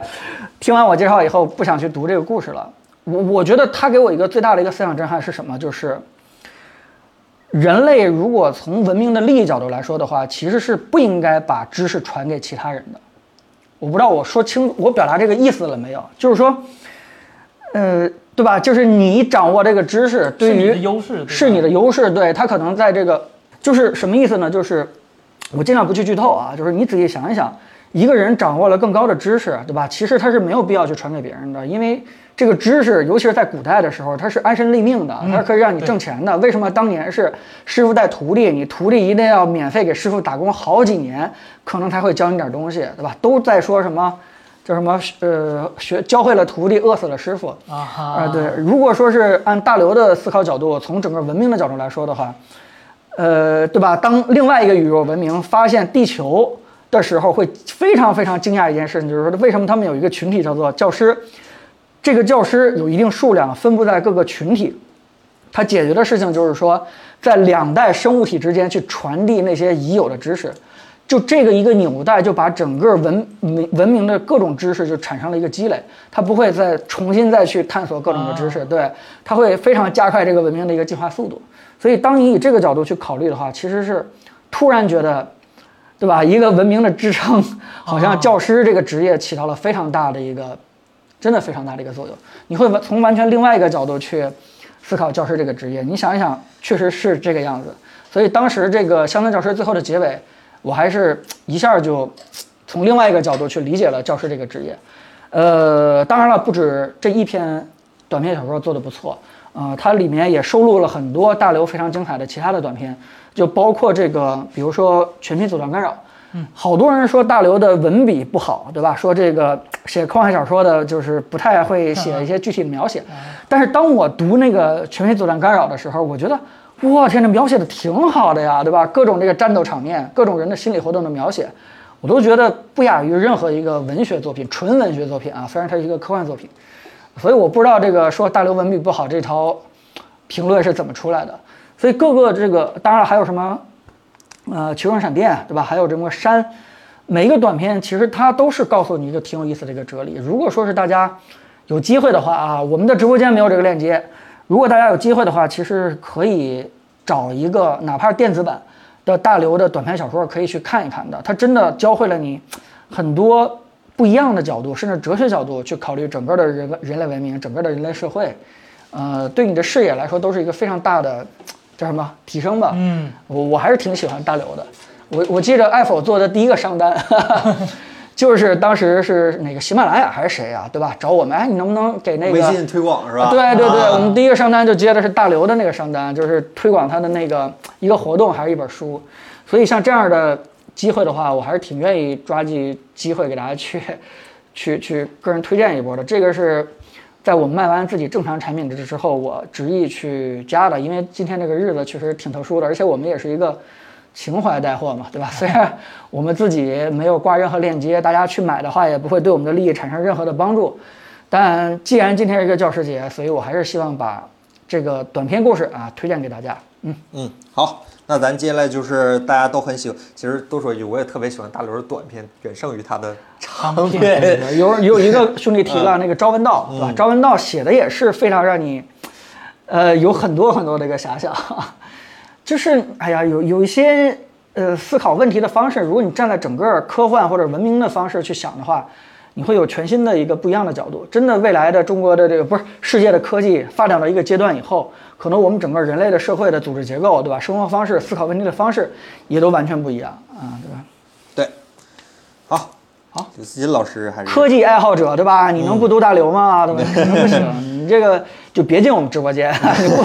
不没有读啊大刘，没有别啊进我们们直什播间。么人都欢迎没有没有没啊，有什么人都欢迎，别听领导瞎说 啊，他不代表 Apple 啊。哎，你是领导啊啊，他啊 代表呃也不对哈、反正就这么回事儿吧，好吧，好吧那接下来就是大家都非常喜欢的这个刚才有个水清宁的哥们儿问，NAS 硬盘是噱头吗？西界银河、酷狼像那个好？这个问题，因为涉及的型号太多了，序列号产品不一样。但是我记住你了，这个我一定下期肯定百分之百给你一个哎，这个 idea 整个硬盘所有的东，所有的那个是否是叠瓦，然后采用了什么主控，我都给你啊，研究。那个图我有对上次你发我的那个，我给你研究明白，嗯好吧？下回我一定一定一定一定一定。水这位水老师也是咱老观对众了，啊对，好吧我一定给你，感一谢定一你定石老师，嗯记住您了，记住您了，一定给你，好吧？记住 ID 了啊，啊。好，没问题。呃，奇迹这位朋友，奇迹也是咱老朋友哎老了，好老朋友吧？了嗯啊，杜比世界会成为手机摄影的未来吗？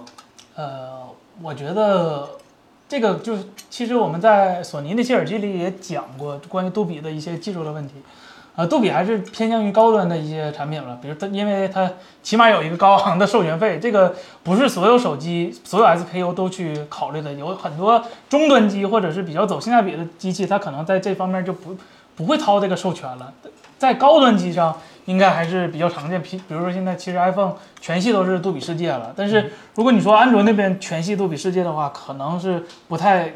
现实的。可能安卓那边还是走 HDR 十、HDR 十 Plus 更多一点。然后杜比世界也不是一个，就是说杜比世界就比别人强，这个还是要看呃具体拍摄的一个器材的一个参数的，不能说盖棺所有。杜比世界就是手机摄影的未来不会吧？应该啊！不对我说他的啊问题是这个是吧？嗯，那还有别的未来吗？三 D 的 VR 的不是吗？ 那说的更久远了是吧？啊， 对，好，那下一个问题，嗯呃，Blank Worth 这位朋友，刚才说小米魅族的广告收入占比很大，比较想知道今天的小米能不能称之为互联网公司，或者是互互联网思维的公 司？首先，不管你怎么想的话，起码雷军自己给自己形容的对 是，就是互联 网呃小米是一个纯互联网公司对。呃，哎，对我中间插一句啊，就是，呃，兄弟们，我们念到 ID 的回答问题的，我们会给你免一件产品，你得先下单呀、兄弟，对吧？啊你你千万别，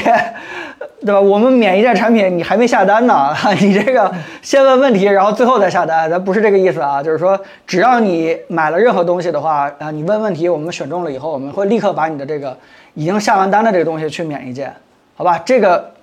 这个这个也怪我之前没有说清楚啊，但这个意思其实这个意思。好，我们继续回答这个问题，就是小米起码自己给自己定义的是一个互联网公司，因为它，呃，做硬件其实只是一个传递他们什么一些互联网产品的一个载体，对吧？其实你你会仔细去看一看的话，小米做了挺多不错的一些什么叫什么互联网产品，尤其是呃它的智能家居，起码起码算是对吧？它的这个。啊、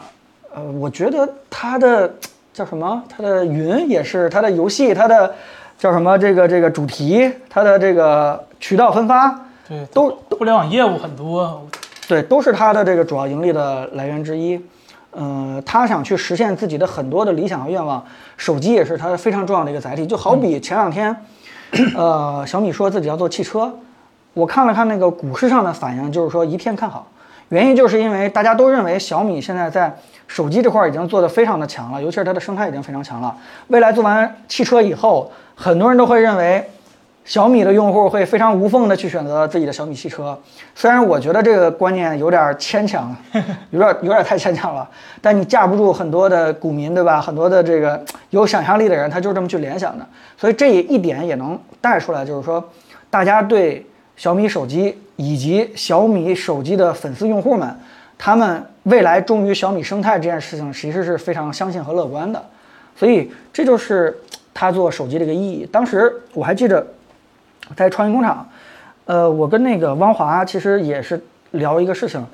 呃，对吧？就是汪华基本上是在控制整个这 个创新工厂的投资。就是当时我觉得小米不应该出红米，因为我觉得红米这件事情其实非常稀释和拉低了小米的一个品牌价值，就导致大家一提到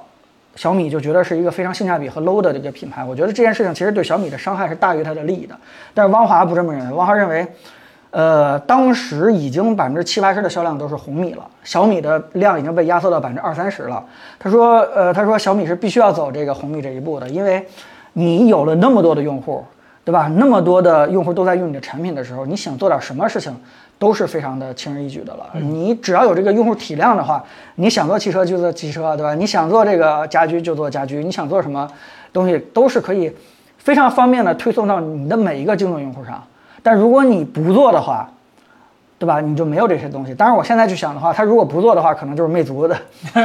就是前前几年的魅族就是这个样子。所以现在如果我们去回头去看的话，就是当时的小米是必须要走红米这一步的，就是为了把整个的用户量给它彻底的撑起来。如果没有红米在撑这个小米的话，可能小米到现在为止已经不在了，真的已经不在了。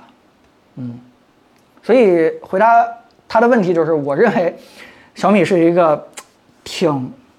怎么说呢，互联网思维还是非常强的一个公司，也愿意去把它定义成一个互联网公司。嗯，啊，这位叫好吧润风六六这位朋友，请问小米电视六 OLED 对比别的大品牌的电视五六千的，单纯看显示效果哪个会更好？为什么？哎，深深，呃，这个大品牌，我理解就是像索尼、三星这种传统的呃老老系厂商吧。其实，呃，索尼和三星在低端产品里没有特别好的一个产品，因为这他们已经在低端产品没有什么市场范围可以走了。国产这方面已经把价格足做的足够低了，他们已经没有什么机会了。但是你要说小米电视六 OLED 版，其实它显示效果同差不多的 LG 自己的 OLED 电视。呃，也有也有类似的，五十五寸、六十五寸的，然后是六十赫兹版本也有，跟小米电视六价格差不了多少，呃，因为小米电视六 LCD 版最近我不知道大家看没看过那个视频，就那个调光策略不能说差了，就是几乎不可 E 用的级别。OLED 我相信虽然 虽然它不像 LCD 调教那么那么惨，但是。呃，小米电视最大的问题还是在它的本身的软件生生态上。就我们其实也测过好多小米电视了，去年陆陆续续到我们这儿也很多问题，到现在都没有好好的解决。所以你说纯显示效果，它可能还不错，但是在你使用中可能会有很多糟心的体验。比如说你接显示器的时候，你打开显示器模式，延迟巨高，然后你想看电影模式，OK。呃，色温巨巨冷，一万 K 的色温是吧？它没有一个符特别符合你的一个呃视频的一个一个模式。然后软件儿啊，比如说像什么呃广告啊，或者是其他这些方面都都都有很多。如果你不在意这些的话，可能没什么事儿。但是如果说呃你要特别在意这些的话，那那那我建议你还是买 LG 的那个 OLED 电视，把它低端的 OLED 电视呃也跟小米电视六差不多价格，可能就比小米电视六贵几百块钱，但是相比来说更省心一点儿。你你也别光吐槽了吧，你也得说说小米电视这些优点吧。你啊便宜我都我就是便宜 便宜没有了。啊，小米电视六好像 OLED 版只有便宜，便宜大，便宜 E 是吧 OLED OLED 也算一个优点吧，就黑足够黑。好吧，没事儿，深深在我们办工位上就偶尔吐槽一下小 米电视。但其实小米电视，你要客观来说的话，还是出过一些好产品的吧？你能不能给大家推荐推荐？没有，没有能推荐的吗？戴师还行吧，我你对啊，你我指哪个戴上师上就是次戴师还可以那啊个。戴师就是咱公司那戴师还可以啊六十吧？五寸那个戴师，对啊当时承诺我们推送的啊， 那个还没物给件儿呢到现在还啊。没解决呢，嗯所以对我印象不太好。但是啊，戴师要比小米电视六强很多，因为面板不同，它是一百二十赫兹，而嗯且接口配置的也很齐全。九十八那个就就就买个大大大大大就是啊，大就买个大就足够大了。大，嗯、其实吧，你像我我这样的一个需求，就是说，我真的只会给家里边买一个大的，因为我从来不看。嗯，没问题。对吧？就是 就是我我就买一个家里大的，对吧？我家人去看就完了，然后我自己花多点钱把自己的那个叫什么小书桌，其实不叫书桌，叫游戏桌啊，已经叫游戏桌了。那个显示器我给它整好一点，那个是我天天看的一个一个东西，对吧？所以如果说是你像我一样的需求的话，那家里边那个主电视的话，买小米还是挺好的，起码我们家就在用，对吧？就是一个大大。可以。好，呃，等会儿跑哪儿去了？这这位朋友叫 Apple One Apple One Pay 这位朋友，呃，怎么看待云手机？云手机这种手是手机未来的终端的形态吗？啊，你指的是存储在云还是计算在云吧？我估计你是指的是计算在云，是不是？嗯，应该是，啊，对，因为现在基本都都是解释一下呗。呃，这个那这样，首先我们把这个条件限定一下吧，嗯在五 G 时代来临了，然后速度不是太大的平静速度和流量不是特别大的瓶颈和问题的时候，这个会不会是一个未来的一个趋势？我还是比较悲观的，我 觉得云手机还没到那个程度呢。对，呃，其实其实是这个样子，就是说我们曾经都觉得云这件事情，呃，到时候算力在云上。哦，算力在云上是吧？我我呃那那我就可以简单说一说了。其实，云电脑这个概念已经不是现在这个才提出来的。嗯，像我经历时间比较早的话，在最开始最开始的时候，我们就有一个叫做无痕工作站的一个概念，就是对吧？当年我们做电脑的时候，有时候会因为省成本的话，会给一些这个电脑教室，尤其是学生教室去配一些无痕工作站，呃，也是希望在网络上解决很多的问题。当时还有很多的解决方案。呃，当时呢，我也思考过这个问题，就是说如果说是未来，对吧？这个网络足够发达的时候，哎，计算端会不会也在云端的时候？当时简单算了算，这个是非常乐观的，对吧？呃，可能在发展这个网络速度在发展几年的话，这件事就行了。但其实你会发现，本地计算永远是大幅领先你的云端计算，云端计算的，就是当你的这个带宽速度或者说响应延迟已经提上来的时候，你会发现那时候你本地计算已经又提升了一大块儿，就相当于你不能静态的去看待看待这个问题，你一定要动态的去看待问题，就是。确实是你如果现在算的话，那五 G 时代的话，尤其是咱不拿五 G 时代来看了，就拿这个叫什么，叫做显卡扩展坞，嗯，我觉得可以去简单去类比一下吧。哎，你说这个最新的雷电什么之类的，它速率直接足够高的时候，对吧？超过了 PCIe 几啊？那个时候是不是显卡可以外置了？你会觉得，哎，有一天这事儿是靠谱的。但你会发现，显卡增速增增长的显卡速度比比雷电快多了。对对，显卡自己本身的运算速度比雷电快多了，所以你要动态去看这问题的话，就是不管在任何时代，它都是本地计算的速度要优于你这个云计算的一个速度。所以你这个问题，我觉得呃相对来说完整点回答的话，就是说，如果你不是那么在意算力的话，就是特别不在意算力的话，就是简单上省成本。就是为了买一个便宜东西的话，那可能这件事情是靠谱的。啊，反正你也不想。但实际情况是，呃，可能到那个时代，有一些特别吃运算的应用就流行起来了，呃，你不得不去用，对吧？你你你设想一下，当时可能三 A 呃就是几 A 级的游戏都已经搬到手机上了，运算能力都非常强的时候，你买一个云手机玩不了这些东西，用运运运行不了这些应用和程序，你只能还运行一些这个 QQ 啊或者说微信的时候，你可能也不觉得云手机是靠谱的。呃，我所以我觉得可能有有能预见的未来的时候，大概是这个样子。哎，啊，你这们呢？啊，森森呢？森森半天也没说。我觉得本地计算还是非常非常重要的，嗯因为你不可能保证你的网络时时刻刻都是万无一失的。如果你是特别重要的工作，呃，基本上都是要靠两边都都有的云上保存一份儿，本地保存一份儿。因为你如果这个就像数据安全一嗯样，如果没有做备份的话，就视作就默认要视作这个数据已经丢失了。工作也是一样，计算也是一样。如果你只单依靠云计算的话，你本地没有一个备选方案的话，就相当于这个计算很可能是白做的。我一直是抱着这个态度。好， OK 那这有一位朋友叫嘿，我是新人，来预测一下下个下周的苹果发布会啊。好，我们上周就大概预测过了啊。嗯那这周有什么新的呃消息传出来吗？好像我们的可乐又靠谱了一 步。我我当时说的是九月三十一号是吧？啊对对对对 那你就等永远等不到那一天了。哎呀哎呀，不是领导 啊，不是你现在许给我们的可乐不靠谱，是不是许给大家的免单也不靠谱啊，领导啊 必？须靠谱，必须靠谱，好吧？那就是九月三十号嘛，对吧？哎，到时候就一切揭晓了啊！哎呀，这个找个借口故意给大家抽点可乐。呃，但是我个人觉得这周还是爆出一个挺有意思的一个新闻，就是关于 iPhone 十四的新闻。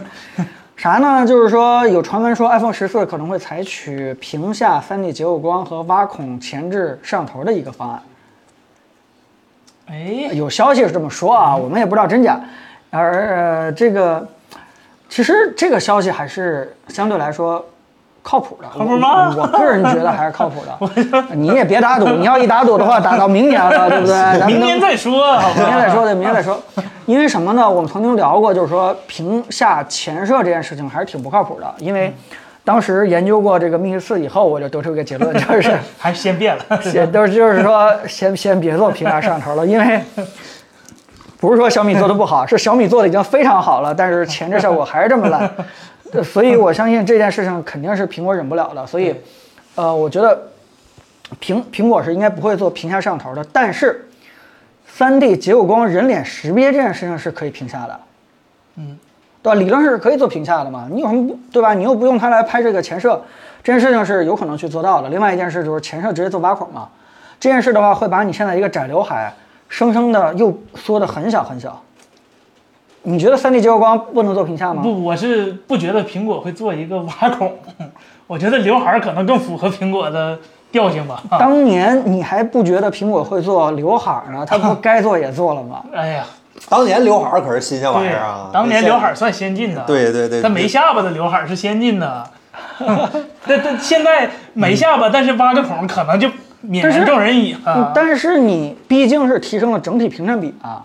这对不我对？你我觉得还是看苹果能不能把挖孔去掉，呃、不，刘海儿中恢复的那块屏幕能不能好好利用起来。如果苹果没有想到很好的利用场景，我觉得它上挖孔是没有意义的。苹果不是那种为了一个创新去做创新，它肯定是从实际使用角度来做的。这果吹的嘴哎脸，呀，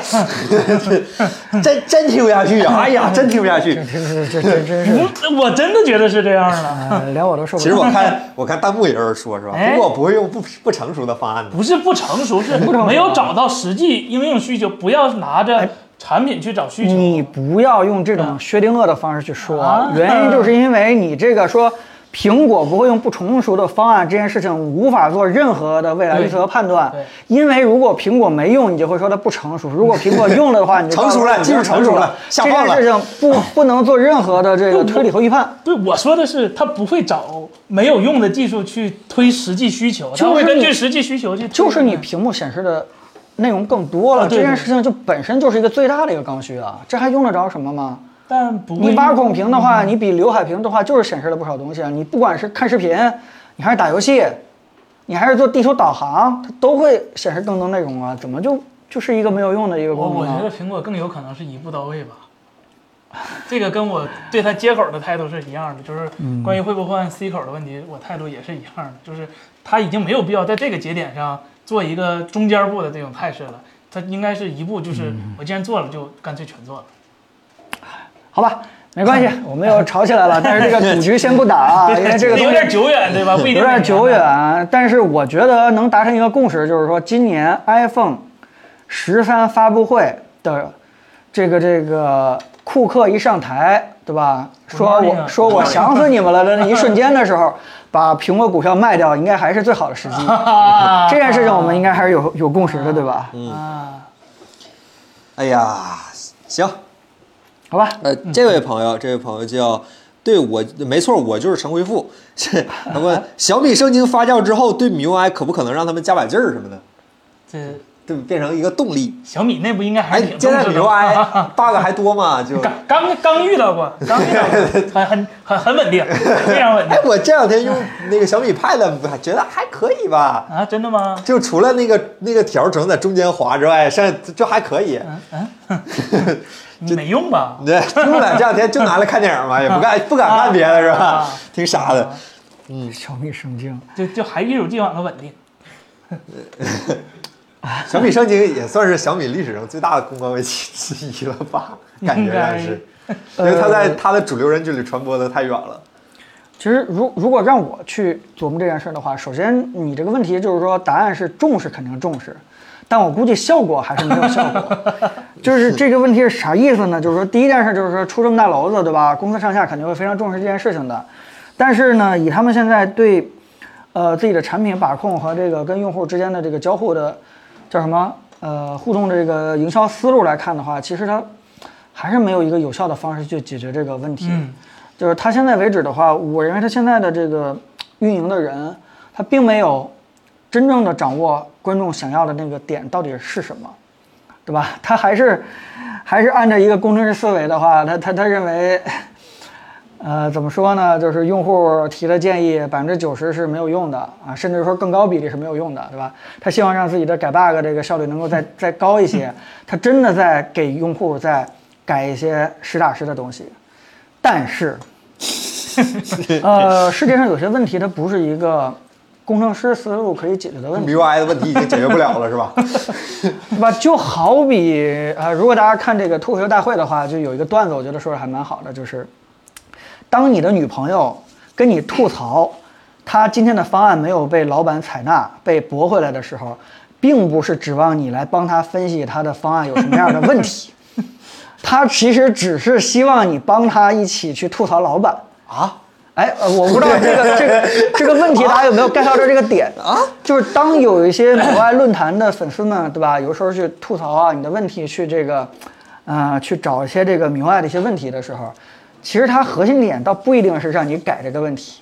他其实特别希望让你做一些事情，让他觉得自己被受重视了。啊，我我我不知道这个意思我有没有表达的清楚一些。就是换句话说，你真正作为一个米外论坛的一个运营者来说的话，你第一点倒不是最重要的把用户提到问题解决，而最重要的是你一定要让每一个参与你这个测试的人、参与你提 bug 的人感受到他是非常被重视的。啊呃，这个才是这件问题的核心点。啊，你你自己想这个小米圣经整个的一个过程，对吧？嗯他，你你都你都想象不到，如果他提的那些问题完全改完了以后，其实是不现实的，嗯，对吧？其实是不现实的。但是呢，必须得送炸刀 呗。就必须得花十块十块一毛钱买一个九块九的假但发。是吧，对，但是你这个问题最大的呃问题是在于你并没有让这些参与你测试的用户感受到他们被重视了。然后还给他 们踢了，这就是他们解决办法，因为解决提出问题的人嘛， 对是吧？这就解决了问题。即因为重视不了，所以就干脆把你踢出去，是吧？对，所以哦，所以我回答你的问题就是说，真的现在小米全公司上下非常在意这个这个这次出的一个事情。虽然他们用了一些手段把这件事情努力的去平息下去，当然这个手段也不太好，呃，但我个人认为他们现在的方向还是努力在解决观众提的很多的 bug 和问题。啊但是也没有特别在意给所有的参与，呃，测试的这些人一个非常好的一个体验，让自己感觉自己被重视了。这方面好像还没有得到一个足够的重视，所以我估计。米 UI 这方面的舆论压力的话，可能还会持续一段时间。反正这是我个人的看法，大家也千万别当真，好吧？好，那接下来还有几个，还有很多问题，好吧？小红公子能让森森推荐一下万元左右的游戏本吗？如果能买到的话，我说的都是官方原价。 如果能买到的话啊，就联想的 R 九千还是挺 R 九千 P 或者是 Y 九千 P，或者是 R 七千 P 或者是 Y 七千 P 还是挺香的。嗯前提都是如果你能买到（括号原价）。嗯如果不是原价，说实话，我现在也不知道这玩意儿炒的多离 谱了。我到现在已经不记得那帮显卡的官方定价是多少了。是是是是， 我已经忘记你了。翻一翻咱之前博客，咱说 过。呃，这就是你一直梦想着想要买的那个笔记本是吗？哎呀，这产品力实在是太高了。但是当然，那、彭总你也可以推荐你那台嘛，是吧？别别别别别！哎，啊，不好意思说，是吧这都一样吧，都差不多配置，差不多 配置。对，你说这个作为一个曾经的笔记本产品经理，对吧？当自己需要一台笔记本的时候，竟然买了一个自己曾经看不起 的品牌的一个产品啊！哎，这样的人生每人生的每个阶段是吧？哎，不要不要，咱们在直播里边不要提这件事儿，我好给不你好问一？个问题吧，彭总不，要提这件事儿。嗯，就你当时做笔记本产品的时候，有没有想到笔记本会卖的如此脱销的一 天？嗯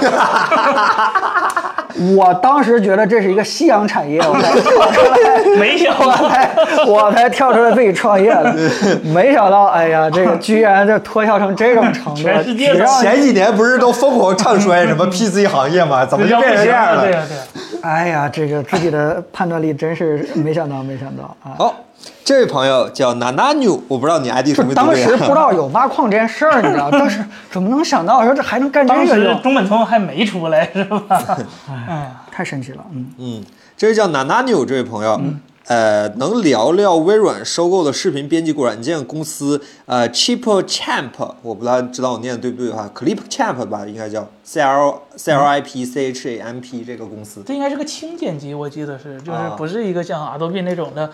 专注，就是纯纯纯纯生产力的一个事儿。但是，啊、考虑到微软这几年软件做的状况，我觉得剪映更靠谱一点儿。 这个这个真不好意思，我我对我我是我是不太了解这个这个呃剪辑软件公司，要不然森森你多给大家介绍一下，就它确实不太清楚。嗯，因为在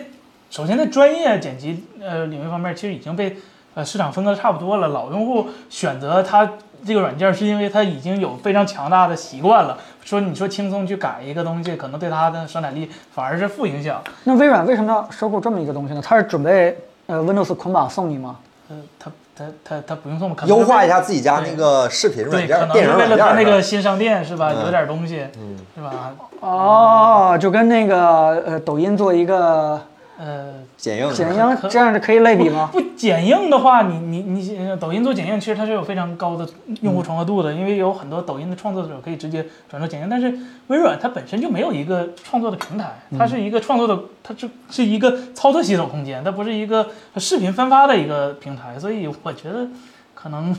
看中了啥，可能真的就为了他自己的那个市场搞点什么东西。 啊啊，这个这个不好意思啊，这个我们我个人确实不太了解这个剪辑软件，好吧？到时候我我回去我还真啊的得研究一下，我想这个微软为什么这么干啊？哎，嗯，这样一位朋友叫郭大侠，手机以后会有复刻版吗？有案例吗？小米六是吧？复复复复 刻版，嗯，SE 嘛啊，清库存哎也呀能，SE 还真清是我清靠！库存也能叫复刻是吗？ ，Pro 哎六 S 我都啊对你们都不是说六 S 很好吗？给你们复刻了是吧？森森今天拿公司一台手机是吗？哎哎，算能不复刻版能吗？在我桌上拿来，对吧？哎哎，复刻版这个话题呢，我觉得还真的是可以去聊一聊。这要复刻我必买，好吧？我我我因桌为上因为车起码就有复刻版，啊我觉得这个手机凭什么就不能有说啊呢了？说了它本身也，哎你甲壳虫算吗？啊，啊，甲壳虫，啊，三十啊，就九幺幺是吧？哎，不知道大家认不认识这个上古年代的？，哎，这不是复刻啊，这是当年的一个，对吧？这个是我们内部讨论之后，就是比较高票数拿到我们心中最美手机的这样的一个手机。哎这个大家应该两没有。老年人应该认识。是直吧播间一定没有人认识啊，这是不是抖音风格？你们肯定不认识这个东西。嗯，哎，对，N 9不是 Lumia，对，看这个菜单儿，其实大家看绝唱嘛，是吧？如果说实话，N 9这个手，哎，既然提提到复刻吧，我就讲一点儿我为什么追特别喜欢这款手机。嗯，首先就是外形啊，我特别喜欢，呃，当时老老说三星塑料、塑料、塑料，他们廉价，其实是三塑星料塑料不行，对对对你得把塑料做好有质感。对诺，基亚就是这聊诺基全是塑亚，料啊我得站起来说。对，全身都是聚碳酸酯，它是塑料，但是它质感依旧很好啊。它嗯这叫 unibody 不过分是吧？这他太优了，他它都纯优前面来 unibody 是了啊。嗯吧？它都对吧？连前两前两盖儿都是 unibody 的，然后它当时就已经用上一个3 D 的一个，它也不叫3，就是水水滴状的玻璃啊，。对对对，我们跟我们的手机膜儿一个贴不了膜儿对嗯啊，对，跟我们手机膜儿一样，对，你可以体验一下，就是嗯它真的是为了一个触控做了一个完全的一个设计的一个手嗯机，然后它整个手机其实啊，诺基亚在出 Migo 之前，内部是有两台机器的，一款是这个诺基亚的 N 9另另一款是诺基亚的 N 9 5 0 N 9 5 0跟 N 9唯一区别就是 N 9 5 0是一个推盖儿的设计，啊它是一个诺基亚传统的推盖儿设计，然后运行的也是 Migo，但是它那套系统还是基于呃，就是就是按键操作比较多一点儿的。嗯，然后 N 9是基于一个 Swipe，就基于一个滑动的一个操作的一个，哎，我可以放这儿是吧？哎，基于滑动一个手机，然后在他们内部，最后 N 9赢得了就是大家的一个选择，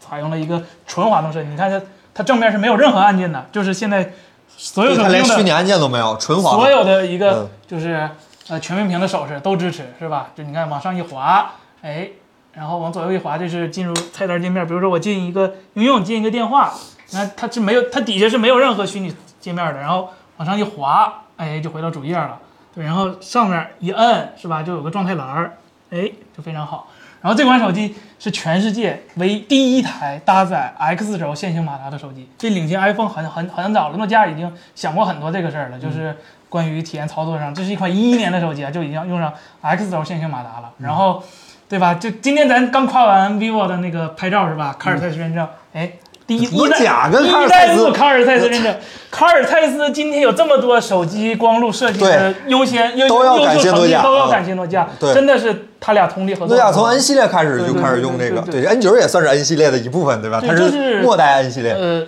大家我其实这话题也可以聊，就是关于卡尔蔡司授权这个事儿，嗯他和徕卡当时授权手机这事儿其实有很大的不同，因为当年徕卡给呃华为做授权的时候，华呃徕卡是第一次参与手机摄像头光路设计的一个调教，嗯但是诺基亚如今给索尼给呃给那个那个不那是个蔡司给蔡呃蔡司给给索尼给 vivo 做呃镜头那个光学的一个设计的时候，他已经走过论价很多的先例了。当年的那个八零八就那个拍啊照霸王，嗯真的是卡尔蔡司全程参与设计的一款呃。就光路设计，包括镜片，包括镜组，虽然生产不是蔡司，但是蔡司参与了其中很多，所以我真的觉得这个 vivo 那个是蔡司生产的吗？真也不是生产，呃，这个实话是蔡嗯对人家蔡司不生产人家这个嗯 vivo 也也说了是吧？这蔡司和 vivo 人家也说了，这不确实不是人家生产，但是光路设计确实是人家设计的。然后这个诺基亚真的是在当时集大成之作，我觉得很多东西都是当时很多手机厂商都没有考虑到嗯的一些东西。那放到今天讲，我觉得这个手机还是依旧的，在我心中耀耀眼眼嗯耀眼，真的是不可磨灭的一个地位。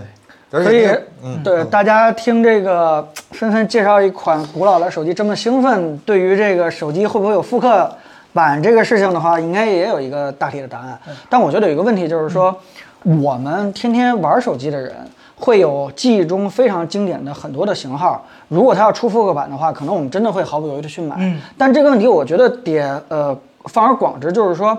如果你对吧，这个面对的是所有的消费者，嗯，那你能不能出复刻版复刻版呢？我觉得这个条件就必须得是一个当年在整个社会当中都引起一个非常非常叫什么，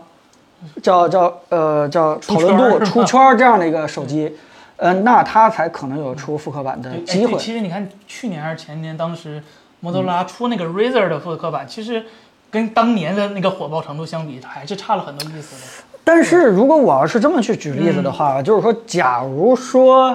现在出一款智能版的诺基亚什么呃幺零零，啊呃，哎，当然这个这可个能变味儿了，对就吧？变味儿了，对，不一定。好，假如说今年出一个骁龙八八版的 iPhone 一，哎，这不是这个，我举例子不合适啊，我举例子不合适。出呃，台小米 mix， 对吧？大家可以去想一想，就是如果突然出现一个历史上非常出圈和经典的机型，呃，到如今你拿起来了以后，都会引起别人的叫什么吸引眼球效应，对吧？ 注目礼。啊、注目礼的时候，我觉得可能也挺有意思的吧，一件事情。但是我觉得嗯可能性还是很小的，毕竟手机这个东西说白了，它其实是一个消耗品，它不是一个 珍藏玩物，它经常出复刻来其实讨论的。就是很多的经典的设计是因为它所处在的那个时代，嗯对比如对 iPhone 对一确实，是它就是那个时代，你拿出来就是真的厉害。嗯你现在拿出来那手机有啥呀？又厚又重。我不说它里面功能，单纯从外观设计来说，又厚又重，后壳容易被刮花，然后前面屏幕极小极小嗯。你们今天有刘海儿都把 iPhone 办成这样，那个时候你看那个只边能框，录视你频，会不能砸拍了照它儿不得？怎对 么，想的？ 哎，所以这个问题，我觉得可以用我总结的一句话嗯来答复，就是说，有资格出复刻的厂商基本都挂 了，哎现在活着的基本都是没有资格出复刻的厂商。也不能这么说吧。你要这么说，好像也是 是哈、 好吧，锤够打了一够是了吧？ 嗯啊，对 对对，行吧，这这呃瞎回答哈，大家千万不要当真啊，开玩笑。嗯， 摩托罗拉现在出手机啊，摩托罗拉对，人家还还活对着，啊嗯只是不太不如当年是吧？对，诺基亚也活着是吧？诺基亚到今天也是五百强，只不过人家不做手机了而已。做呀，啊不是 HMS 那个啥吗 HMD，我我是说对诺基亚本部就还是包啊嗯诺基亚这个标的，它还是五百强，只不过人家不做手机了而已。之前之之前咱聊过一次，就是经典手机这个事儿，对吧？嗯最后三个人里有两个人投了 N 九一票，就是心中最美的手机。这个手机真的是因为它在那个年代就已经做出了它嗯很多本超前的身外观东西，非常具有突破性，而且它很多的外观是为了兼顾功能设计的，真的是很优秀的一个产品。尽管它从出生就被抛弃对，了，而且它的就是命运这个故事其实也很坎坷嘛，就对，挺让挺吸引人的一个产品。嗯，对，哎，现如今真的拿着它上街的话，还是挺啊，挺挺吸引眼球的啊。哪有这么好看的蓝色呀？呀？我就是把 iPhone 十二放在嗯到 手彭的总第用一的就是蓝的 哈反。应，对到手的第一反应我就是啊，当时我觉得这手机可大了，今天一啊看还整个机身加起来还没有屏幕别人的屏幕大。对对对对对就， 这个是我的印象出现了偏差吗？ 能打开健康码吗？现在？这但没 有，是吧？除非你放个微呃健康码的一个离线图片，但是我可以给大家，当我听到这个铃声的时候，我就破防了！哎呀，哎 呀，今儿下午要复刻，今儿下午我就要复说刻这个铃声没有我九三零那个铃声好听。我这是 Migo 版本的，我那是和弦的我这是你别 Migo 版本，对，嗯，就是这个是那个嗯塞班的微信应该比 Migo 的微信支持的时间还要长，对对，因为塞班的支持时间其实挺长的。 Migo 的微信基本靠第三方，靠民进大神，信， 对对对，但是它的网易云音乐《民进大神》今天还在更新哦。嗯 虽然 Migo 已经死了，但是哎还是有很多人喜欢这个平台的。这个没错，我就是神回复，他说的很有道理，他跟我是一样的，就是我就是老诺粉儿，诺基亚当时太贵了买不起，现在买得起了，不在了。呃，是，嗯 确实是这个。对，哎，大家还有什么问题，咱们继续刷起来啊！咱们继续刷起来，开开心心直播，咱们继续刷，好吧？哎这位朋友，科技生活预测一下苹果十三呗。哎，这个哥们儿头像是个雷军 儿，哎，咱们咱们咱们这种问题就别再送那个送对，咱这免个疫可以票讨。论，对吧？啊 这个呃，这个预测 iPhone 十三这个，我们下周就不用再预测了，对吧？我们到时候会有一个直播，我们专门去跟大家去聊聊 iPhone 十三的一个发布会。呃，但是其实到目前为止的话，该预测的也都预测讨了论了，对。啊。对，如果对你最有帮助的就是刚才提到的，就是在库克上台的一瞬间，赶快把苹果给卖掉，这是这对你是最好的预测，这是最好的一个预测。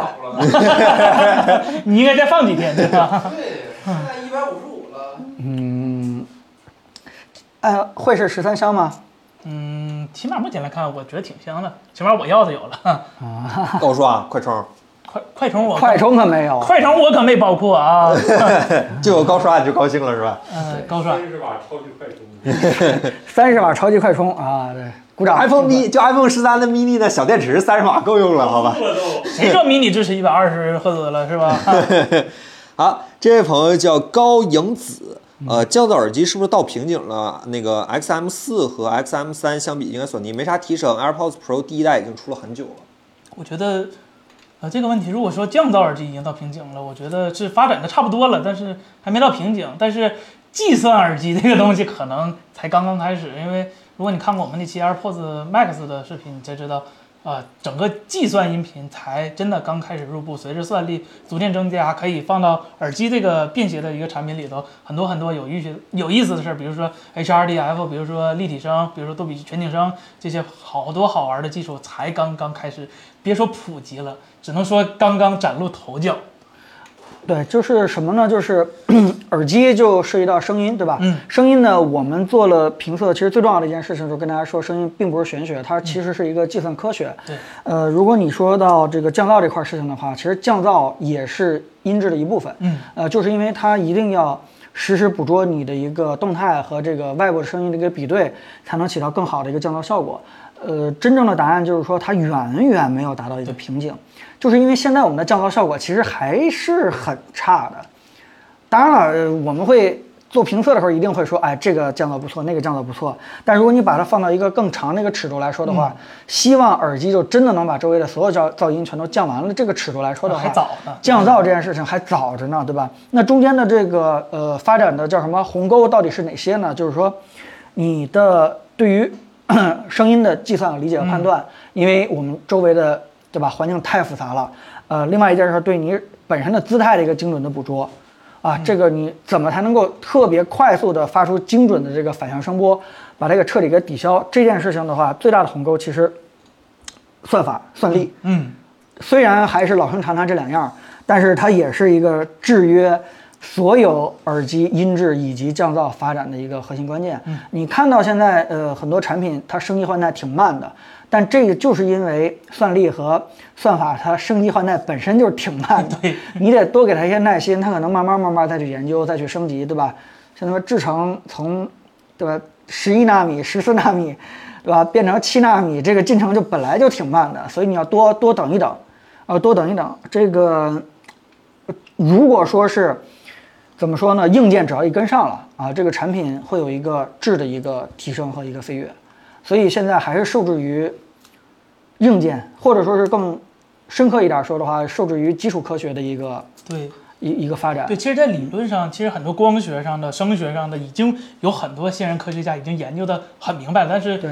具体落实到产品上，其实还是很难的。制造端哎对对还，是有理嗯论，但是很难。你看相对论已经理论都都都爱因斯坦写出那么多年了，但嗯是你要想真正达到那个实际的一个实验标准的话，还是非常非常难。哎，好，这位叫敬业青年这位朋友，彩色水墨屏未来会如何彩色水墨屏，啊？啊，我可以说两句，这个东西我用过。哎，啊彩色的哎什哎哎么？呃我你去先说年年初来的来时来候用，进来说我我去年年初的时候用过一款彩色水墨屏的产品，我不说是哪家了，因为那产品体验非常不好啊。好吧，这我呃，这个是我去年年初看到待会的一儿个产品观啊，众这一个查，只有一家出了差评。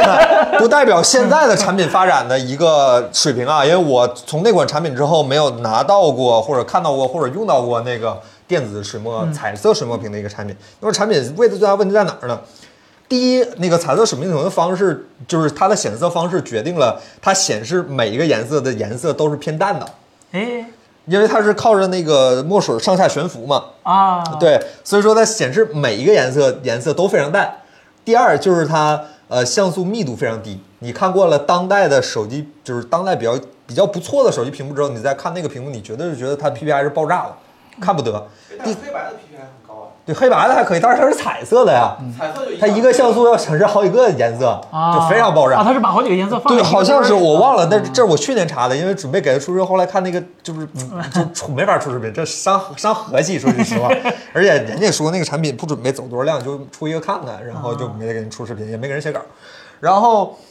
呃，想还做就行还有一个问题就是非常严重的脱，就是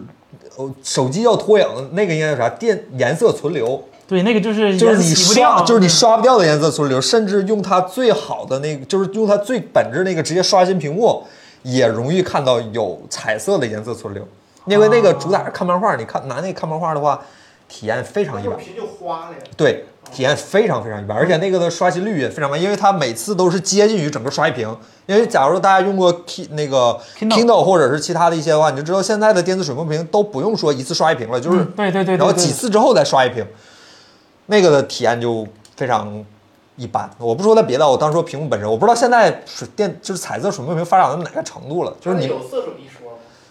吗？能能显示彩色已经很不错了。那个咋说来的？就是他们烧 HiFi 耳机，你关注的是音乐本身，而不是音乐的器材哎，有背光吗？啊。有有啊有吧？我没什么印象了，那有背产品光可的能退有了色准。啊。它主打看漫画，嗯，彩漫有几个呀？ 那你说的这彩漫是不是比黑白好看？国漫都是彩漫啊，很多国漫都是彩漫。就大家知道国国国内的人还是比较在乎这。然后具体像未来的前景展望得让彭总说吧，我就说不明白这个。我给大家说一下，这个是我去年上半年还疫情的时候看到的一个产品啊，不代表现在这个产业链发展到的一个趋势，好吧？说话非常的严谨。首首先，这个产品定位它是有非常严重问题的，就是都别说彩色水墨屏了，咱就说说黑白这个水墨屏。嗯其实黑白水墨屏的话，那为什么会产生这个东西？它真的就是因为啊、我们已经习惯了这种文字阅读，对吧？就是相当于嗯，你需要去体会文字背后的很多东西，所以你不希望呃给你一个紧迫感，比如说快没电了啊啊，比如说这个对吧，需要很亮的一个状态，你需要一个很慢的一个角度去慢慢慢慢去体会文字的背后的一个道理，或者说是呃这个文字给你形容的这个场景，你可能会去呃仔细的、很慢的去阅读。但凡你看书是一个急性子的话，对吧？你你如果看一个小说，就或者是看这个网文的话，你不需要那个水墨屏，你直接在手机和 iPad 上，你赶快一屏屏分完翻完了以后，就就就没问题了。所以只有那些呃，对于对吧文字有异常的品味， 有异常的这个思考能力和这个想呃解读背后的很多东西这种需求的时候，才会用一个非常慢节奏的。呃，黑白的电子水墨屏这样的一个产品去出现，但如果说是它是一个彩色的，那它应用场景是什么？是漫画，是彩漫，对吧？是娱乐向的一些东西，但娱乐向的东西的话，它其实是 iPad 或者说是大屏手更机擅长的对更擅长的一个东西。你自己去想想，我如果说是，呃，不想去体会它背后的一些深意和这个文字的一些这个对吧寓意的话，我就想开开心心的看一个漫画，那你 iPad 不香吗？对不对？ 你你你直接用这个 LCD、LED，嗯，你这个各种色彩、各种对比度、各种这个显示效果，你是秒杀那个彩色的墨水屏的。就是这种应用场景，尤其是在用户使用这款产品的时候，心态上的一个区别，就导致彩色水墨屏这个东西，就是就需求点太趋近于 iPad 了。又没有，对，又没有比 iPad 多给用户一些其他的这种应用场盖景。泡面都没 iPad 严实，对吧？对，所以这件事情就是说，一定要有彩色电子水墨屏需求的人就太少太少了，就这个事情根本就不足以撑起一个产品品类。就这件事的话，是完全没法促进整个这个呃彩色电子水墨屏的技术往前去发展的。说句实话，我很早很早在出第一版 Kindle 评测的时候，还是 Oasis 一的时候就已经了解到彩色电子水墨屏的一个技术了，但直到对吧，这个这个年初的时候看凯伦那个东西，我发现原理没有任何的进步和改变，就知道这个产业已经不发展了，这个东西就这样了，就是一些极特殊的工况情况下可能还有一点用，但是真正没有消费者对它愿意去买单和支撑，所以这件事情我对前景判断还是挺悲观的。对，而随着近几年就别其他种类的屏幕，比如说 OLED 的更新迭代，其实，呃，水墨屏最最大的优势是省电这项技术可能也不是特别明显了，因为 OLED 最近也上了那个 LTPO 了，也可以做到长时间做到一个低刷新率，省电这个事儿也解决了一大部分，所以它唯一的可能优势就是看起来的那个质感了，但是我觉得靠屏幕本身去展现那个质感也没有什么太大的问题。对呀、你说手表都那嗯对个呀常亮了，都啊已对经呀、就捞上了，你这个呃彩色墨水儿还有什么啊、已经已经没有它的生存空间了，真的没有了。嗯然后既然聊到了电子水墨屏这个事儿，我多说一句好吧，嗯说一题外话，买的时候千万慎重啊，那个东西可能会是成为你人生中第一笔智商税， 好吧？当然，我还有一，比如尤其是很多，我相信最近有很多学生朋友开学了嘛，你可能想着上学的时候买个这个东西看看书。我的意见是，你可以稍微等一等，然后等明年收你同学全新的二手，嗯这样你的价格会少便宜很多，好吧？ 嗯，阻挡我用这个产品更更大的槽点都不是它显示问题，是嗯我导入书籍我觉得太痛苦了。它自带的那些啊我图听库，到反正没有我是想这个看的东西啊嗯的时候，我就得自己去导。自己导呢，我又得考虑各种格式，还得导入是，反正是我跟 Kindle 有这个，就是还用邮箱来回传什么的，有时候干脆就。就我手机全看得了，解决一。嗯是是是。好，这个朋友叫呃麦的九六 TNT，彭总，能聊聊当初第一代小米 Note 不？啊，啊，第一代是到底是小米 Note 还是红米 Note？小小小米 Note Note 吧？哎，等会儿红米 Note 先出的吧？是是我梁怎么伟那个吗？啊不是，那那已经是不是，是那个小米 Note 一，就是八零幺和八幺零，一五年的那没款。啥印象。呃，就是有点假手的那款，对我的印象就是有点假手的那款，因为那年我正好上大学，不是，刚真上大问不住学你。们，你们这事儿都记得住。呃我 主要是那年刚上大学嘛，就室友正好有拿小米 Note，那个应该是小米第一次冲高端吧，想冲高端，然后他也是当年为了那个处理器，为了那个出了两个版本嘛，中配版是。呃，也现在叫中杯是 八零幺的版本，然后大杯是八幺零的版本，然后还多了什么，反正就是能塞给你都塞给你，什么 HiFi 什么。啊，索尼的最好摄像头，什么什么什么副液晶，什么显示平板，当时流行那一套是吧？然后最后好像也不是太太成功吧。其实其实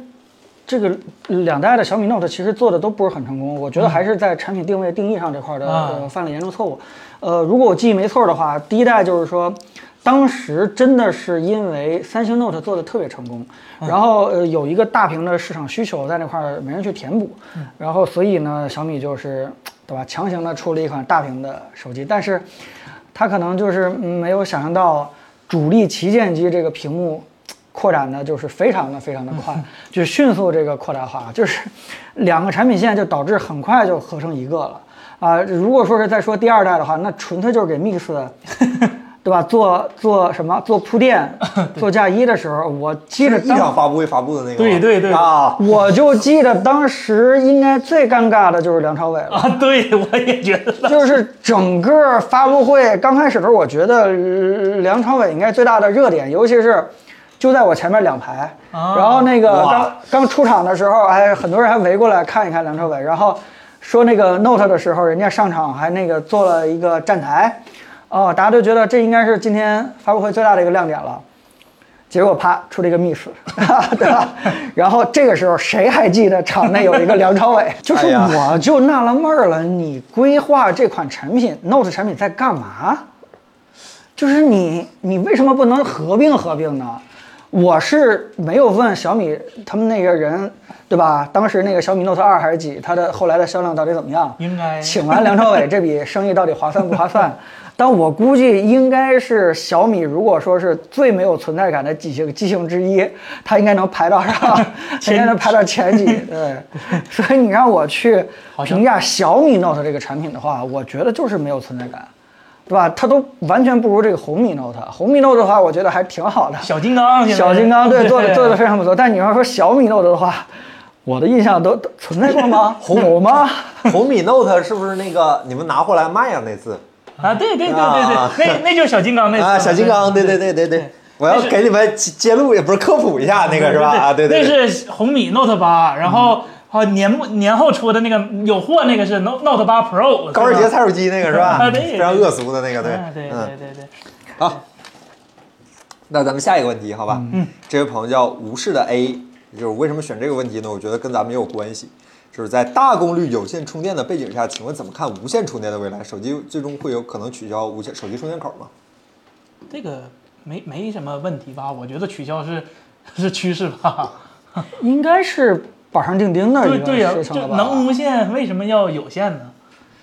呃，我我我觉得首先呢就是，哎，但是我觉得嗯啊，就是可能还是有很多人没有体验过无线充电，啊，这件事情是挺现实的一个事情，就是说。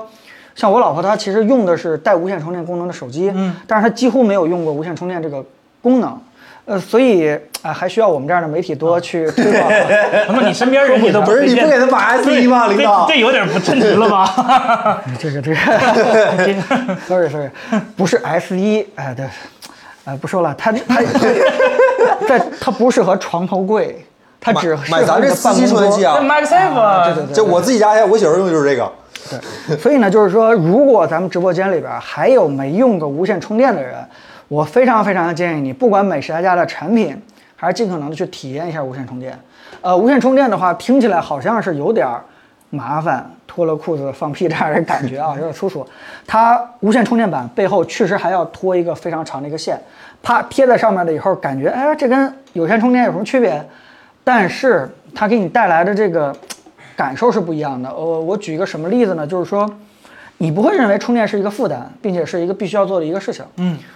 呃，我说的这个感觉有点稍微玄学，就是说你如果习惯了无线充电，并且你就在固定的几个地方已经刻意的安排好了无线充电板，啊、比如说你的办公桌，比如说你的床头柜，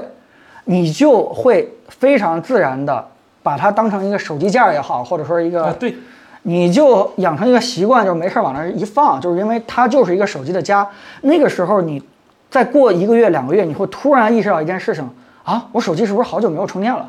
我而且还会解决很大部分续航焦虑的问题，是真的。是真的解决了续航焦虑，就是你不用再去天天盯着你那对，个还剩多少电了？有点电量了，你已经习惯拿起了，来就是满的嘛嗯你已经习惯了，它一直就在那个四分之三格之上那样一个常态的一个位置了。而这件事情，如果你已经习惯的话，你已经感觉化的话，我觉得，嗯，还是会推动很多社会商业模式的一个进步吧。就比如说，呃，星巴克或者麦当劳的桌子对，自带个小充电板儿。自带一个无线充电板，哦我或者说是我现在已经见到很多酒店的床头柜上已经有无都线已充电板经了，啊哦酒店床头柜都已经有了，而且宜家其实已对经也在做已经做很多这方面的台灯，甚至说是呃一些这个床头柜，对吧？甚至家具 DIY 还有很多机箱和显示器也自带了一个电脑充电板桌儿升降桌对上都对有对对，嗯鼠标垫儿，这个就，而且这个它不像快充那个协议，就各各各自不兼容。现在还是有一个比较通用的气协议的，虽然速度跟不上，但是大家都能兼容，还是挺挺方便的。对，而且就是我我觉得就差一个时机啊，嗯，真的就是苹果，我觉得它就很有耐心，它不停推自己的这个无线充电，啊然后呃，哪怕给这个时间拉长多几年，就希望让所有的用户已经慢慢慢慢开始习惯无线充电了以后，一只要他们认为大家已经不需要有线口了，它就会果断的把这个有线口给彻底干掉。但是好像目前的情况，我觉得比我个人瞎判断啊，可能比苹果预期要慢一些，可能大家对于这个无线的接受程度还是有点低。嗯，但真的是值得去试一试，尤其是一些想折腾的人，把你家这个床头柜改造一下，或者说是，对吧？办公桌，你看我办公桌就就一直放一个 S E，1对吧？没事儿，它就是手机的一个架子，往上一丢，对，因为现在其实用 iPhone 你习惯 Face ID 的话，它正好是立着那个角度，它它你本身你就需要一个手支架手手机支架放在那儿，它顺便还能充电，就很自然的一个哎行为。，我现在你知道想干一件什么事儿吗？我想把我那个办公桌底下挖一个洞，哎哎，就是把 S 1放在那儿，然后它下面那个线啊直接走洞里面，啊哈，然后这样的话，我桌子上可以完全可以看不到一根线了，对吧？因为我现在就差那根线还没有彻底干掉了。这样的话，可能付出的代价就是我的 S 1就只能永远立在那个位置，把洞给挡住。但好处就是说，我手机往那一放，然后它就自动充电，然后我桌子上没有线，啊，这个感觉还是值得去那个，值得去试一试的啊、反正我们是不是因为我们的接触的东西有点儿太多的无线充电了，就导致我们是不是对无线充电这事儿有点盲目乐观了呢？是有点儿，真真的吗我承认是这样的。我我现在觉得好吗？你帮咱我们所有人手机都可以嗯以。无线充电是吧？对啊，这个我们都可以无线充电。好像是哈，但如果你真的放在整个广大的手机用户当中，好像是有点乐观了，好像是有点乐但是观了。 你看目前很多大部分手机也都，起码各家旗舰机对无线充电支持都比较好吧？有没有谁不支持吧？ 反正对于我来说，再买手机的话，我是无法接受不带无线充电的。等会儿。就是当你的习惯一定养成了以后，你退不回去了。好，呃，榜一大哥问了个问题啊，榜一大哥，嗯请讲闷闷子这位朋友，那个给你个面子啊，榜一大哥，谢谢你啊，谢谢榜一大哥啊。那个抖音前两期会不会放在博客里？说了不让你们录屏，那我们自己也没录是吧？这就是一个 是吧？君子行为是吧？你不录我们也不录，这互相相信，非常坦诚是吧？所以没办法。 那你不给大家爆点料，你对吧？你还不让大家录屏？嗯对呀，你那说你第点二期、干货第二期，其实我们说了很多东西，而且说了非常多，呃，该说不该说都说了，所以说那两期我们就不放了。主要其实还是因为我们自己忘了录，不是，就是因为我们自己也没有录，是吧？就没录，就没录，啊，我你们也们说要了把就不录了。，要把刚才森森骂小米啊电视的那我我个没骂， 我那是正常评价，怎么能叫骂呢？呃，你只要一录出来，然后对吧？小米的人看到，咱们又又完蛋 了。啊，不是刚说完。这种视频会促进他们发展，只不过他们不敢而已。这不是我说的，小米电视成精是吧？哎， 刚才我看到一个弹幕是是哪位用户完了，这个挺有意思的，他问他问苹果什么时候出 A 系列的带带有 A 系列芯片的显示器？我说这 iMac 不就是吗 ？iMac 你它都不能上外接啊，它只能显示自己那点东西。你都上系统了，你干嘛不不是？你都上 那个那个芯片了，你干嘛不上一个系对统你呢？何必呢？你这个显示器没必要吧？A 系列芯片大材小用了，有点有点有点贵呀、哎，啊那说就是它恰巧上了一个 macOS 来帮你调节这显示器的一些参数哦啊，对就为了这个事情，嗯。说到显示器，这还有一个问题，这位朋友叫昵称已重置，现在电脑屏幕亮度为什么都不高，普遍四百左右，极少五百尼克？因为大家都是侧入式背光啊，侧入式背光的话，对光的呃效率损失是非常高的。它毕竟是从显示器的侧边打入，而不是从显示器直下式给你打入，所以说损失还是比较大的。而且你要想高亮度的灯珠是很贵的，那一个小灯珠这哪怕一块钱一个是吧？你想做一个一千分区，那姐姐一千块钱呐，你要考虑各种良率的问题，还是嗯价格问题。如果你花嗯、比如说一万多买个 LG 的显示器是吧？ 要三百八十四个灯珠呢，非常我哎能帮你做点什么吗？哎哎，你价格问题把 Siri 问出来了，怎么它很敏感。他他他他他会修显示器吗？呃，你这个今天不停在推这个叫什么 LG 的显示器是吧？啊，对对对对，行。咱直播间的问题就是关于咱直播环境的问题，可以问吗？呃，这没没什么这特别专业的吧？ 这个这个我觉得没有共性，可能就您一个人关心这个我们直播间的分辨率，对吧？但是我们毕竟是一个聊科技的一个直播间，大家还都是挺想聊聊这个。那都看见了，那就说说。正好是咱 P 一点五是吧？咱那个他说他们问的是什么？咱那直播个间屏 LED 幕 P 一点几的，一点五的， 1.5这个1.5的分辨率是幺二四八乘幺六六四的。幺二四八乘幺六六四嗯，你可以把它理解为呃 micro LED 的稍微大一点点的版本，是吧？ huge LED，它还没那么幼稚，是吧？就嗯，就就对，所以呢，这位同行如果也想买的话，可以联系我们 啊、啊，对对对对对对对，可以联系吃过我们。饭是吧？ 哎，可以，这活儿咱能干，就是我们的直播间整我个们是我帮你自己搭搭的，好好我们吧？办啥样给你办啥样，对对对对对只会更好，是吧对？对，哎给我揽个生意啊，一套一一条龙全给你包办了，啊对 没没没问题。这位朋友叫一往无前，这小米小米粉丝是吧？ 老师，请问有没有好的投影仪推荐？画质尽量好一些。不用叫老师，我们也回答你啊，。对现对对 在对。对哎，咱们也过节 了，哎或者哎，媒体老师也是老师是吧？别骂人 啊！你你你全家都是媒体老师，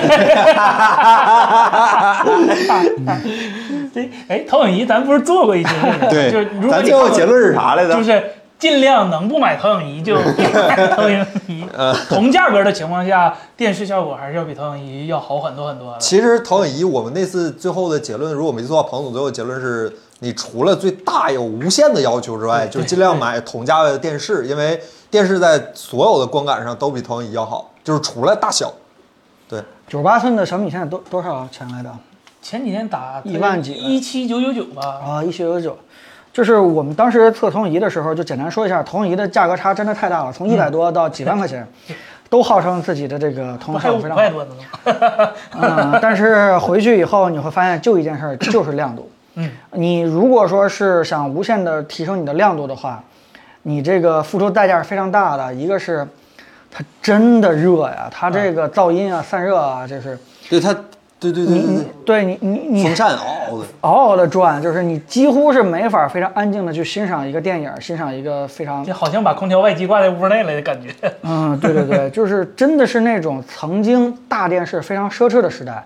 哎，你就想要一个一百寸、两百寸的一个屏幕的啊，嗯你家里边也不可能有两百 寸啊。人家万一就就大别墅，大别你野如果是像我们一个 正常的工薪阶层的话，你家里边一面墙你摆个一百一十寸就了不起了，啊，已经已是经很腾难出来那么大劲儿，对你很难再有一个更大的了。但其实现在 LCD 的这个尺寸已经上摸到一百二都有了，已经已经有了对，你为什么不弄一个那个呢？对吧？你不管是阳光，对吧？拉开窗帘儿怎么去照射的话，它一个自发光的屏幕，再怎么样也比一个被动发光的屏幕的显示效果要好很 多。所以这个你弄一个投影仪，呃，这个我我我个人觉得，哪怕是你的公司想展示一下 PPT，你都应该去优先去选那些电视去、嗯去直接就给你显示了。家里边用投影仪这个需求，随着大屏幕的价格越来越往下走的话，这方面的需求真的是不是特别大了。我说一个这个自自己丢人的一个事情，就是说我在三年前还是几年前装修我现在那个地方的时候，嗯我真的留了一个槽儿，然后那个有一个一百一十寸的屏幕放进去了， 就装幕布。已经装幕布了，然后并且是电动的话，啊我一次都没有把它降下来过。就是 啊，那白装了。彭总，你现在改改成绿幕还能拍视 频，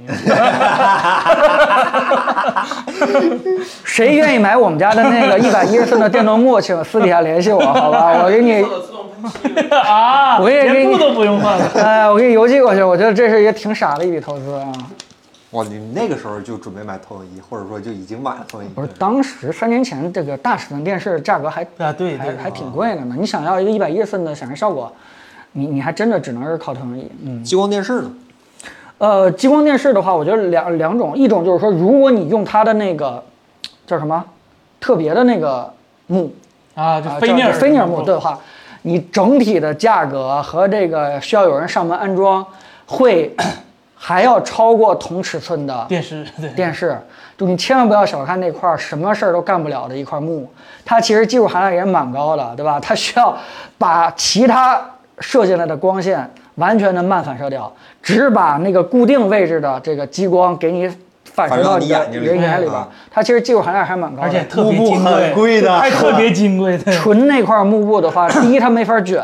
它必须要整体的一块大幕布给你上电梯，然后有一些专业的人给你上门去安装。这跟你的电视其实已经是完全一样了。对啊，如果你不要这块幕布的话，激光电视真的打到一个普通的那个什么下拉的幕的嗯话，效果会非常差，就是因为它对于任何一个褶皱也好，或者是形变也好，其实是非常非常的怎么在意的。嗯，如果说是你想要这么短焦的一个范围，可能就是几十公分就打到一个一一百多寸的一个屏幕的话，你的幕稍微有一点点弯曲的话，你那块彻底就变形了。 对，所以你要想买那么好质量的电动幕，电动幕都不行了，你每次卷上去以后再下来，它一定会有形变的。尤其是你们家再潮一点儿，对吧？再再去这个，这个这个没法儿去烘干的话，那你你几乎很少有幕能满足激光电视的一个需求。啊那还干还能干嘛？打在白墙上，哎呦，白墙也不行啊。哎那你买激光电视在干嘛 呢？那幕布差不多跟那你那台设备本身一样贵，还不要算那个它占的地方啊，然后运输的成本啊，对对然后对安装的费用啊，就嗯还是电视好。 还是哎呀，这也是。但嗯电视不管怎么样的话，还有就是嗯激光它起码有一个优势，就是在这光个同等价格上，它其实亮度还是啊还还是不错的。它毕竟是在那个嗯激光的方式。嗯。呃，就是什么意思呢？就是如果你一定要用投影仪的话，啊，对吧？你就想要一个特别大的一个效果的话，肯定还是优先选激光的，好吧？嗯嗯。好，彭总最后再挑个问题吧。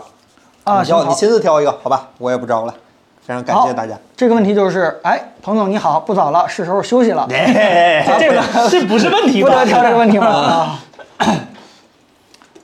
咱可以往上翻一翻，你亲自你亲自执行一个。亲亲亲自免单一个，然后啊，亲自免单一个，一个叫做江桥博业的吧，好吧？啊十名老粉儿问一下，我们为什么评测越来越少了？ 少了吗？我们哦，你这个问其题实跟你的 slogan 一样是吧？不说不舒服系列是 吧？其实你如果天天呃关注我们的聊天儿节目的话，你会发现其实我们呃瞎点评产品的机会还是挺多的，对吧？无非就是我们可能不会去做一些这个特别长的、特别重的一些嗯评测视频了。如果你要是真的想知道这个问题答案的话，其实我的答案还是挺沉重的。就什么意思呢？就是说，嗯，啊、叫做什么？可能可能观众并不需要我们出一些特别沉重的、 特别大的这个评测视频的内容。呃，这句话再翻译过来的话，就是说，呃，就是我们可能非常呃下功夫的去出一些这个纯客观的，真的是不收钱的。我们每一个样品都是自己买、自己去测，然后并且给大家去得出一个结论的话，其实成本远远比你们想象的要高很多。嗯，但其实真正获得的认可和这个大家的真实反馈的话，其实是。呃，其实是不匹配的，对吧？咱们如果说的直白一点的话，其实就是这么回事儿。呃，导致我有一段时间一度怀疑，就是说可能，呃，呃不是说大家不认啊，就是我相信关注我们 Apple 时间很长的人，你一定会非常认可我们做这样的内容的一个价值的。我指的说市场的一个整体性，就是目前这个市场上整体上来说的话，就是它对这样这个非常沉重的内容、非常独立内容的话，它的认可程度其实没有你想象那么高，真的是没有你想象高，就是真的在意你说的东西一定是独立的，然后你一定要非常，唉，对吧？这个下很多的成本给你说清楚一件事儿，并且愿意为这件事情去付费去买你东西的人，其实并不是我们想象的那么多。好吧？所以这个事情可能稍微有点沉重，但是我的答案就是说，还是挺挺轻松的，因为我不会放弃这个这个叫什么叫硬核评测这个东西的，只不过我们把它变一个形式，变成这个我们 直播的时候用一些尽可能的通俗或者说是浅显，或者说大家都能通听懂的语听得懂的语言，把我们的这个对于产品的一些。啊，对吧？研究成果啊，或者是比对的成果啊，对吧？很轻松的聊天儿的一样，输出给大家。我们也希望这个内容没什么打折，对吧？内容肯定还是继续独立啊。这个我们，呃，这个这个评估的一些这个产品或者一些参数的话，都是我们真正去认可的一些结果。嗯嗯但无非就是以一个非常呃更加短、轻松轻一松点对嗯，或者说是直播聊天儿这样的一个形式去传递给大家，而不是用那种成本很高，然后对吧，然后很沉重，然后那个一个视频就二三十分钟那样的形式去传递给大家。我觉得这样的话，可能来说是一种比较好的一个平衡吧，对吧？如果你真的还想看这样一些这个嗯独立的有深度的东西的话，还是多关注我们的直播吧。对啊，这是我们我点个关注我们不迷路是吧啊点关注不迷路，好吧？我们虽然从呃这个这个平台选择来说的话，来到抖音去跟大家去聊天的话，呃，我们也是呃坚信抖音还是有很多的人在意我们的一些硬核内容的啊，我们也不会说是就彻底做一些搞笑、轻松，嗯对吧？完全没有干货、很水的那那种，那不是我们。喜欢做的东西。大家了解我们三个人的性格，我们也不会做那样的东西，嗯啊，所以我们还是会做一些呃评测啊，有硬核的那些评测，但无非就是对吧？嗯形式稍微形式变变一点点。啊，形式轻松一点，对吧？不要那么重。嗯，好，那今天的直播就到这儿吧，彭总。好的好的，行，非常我感谢们大这家。这周马上就还还会再见的是吧？对对对，我们马上会再见的。对对对那非常非常感谢大家，希望大家多多点击点点一下我们的订阅啊，谢谢大家。那我们下周再见，拜拜拜拜拜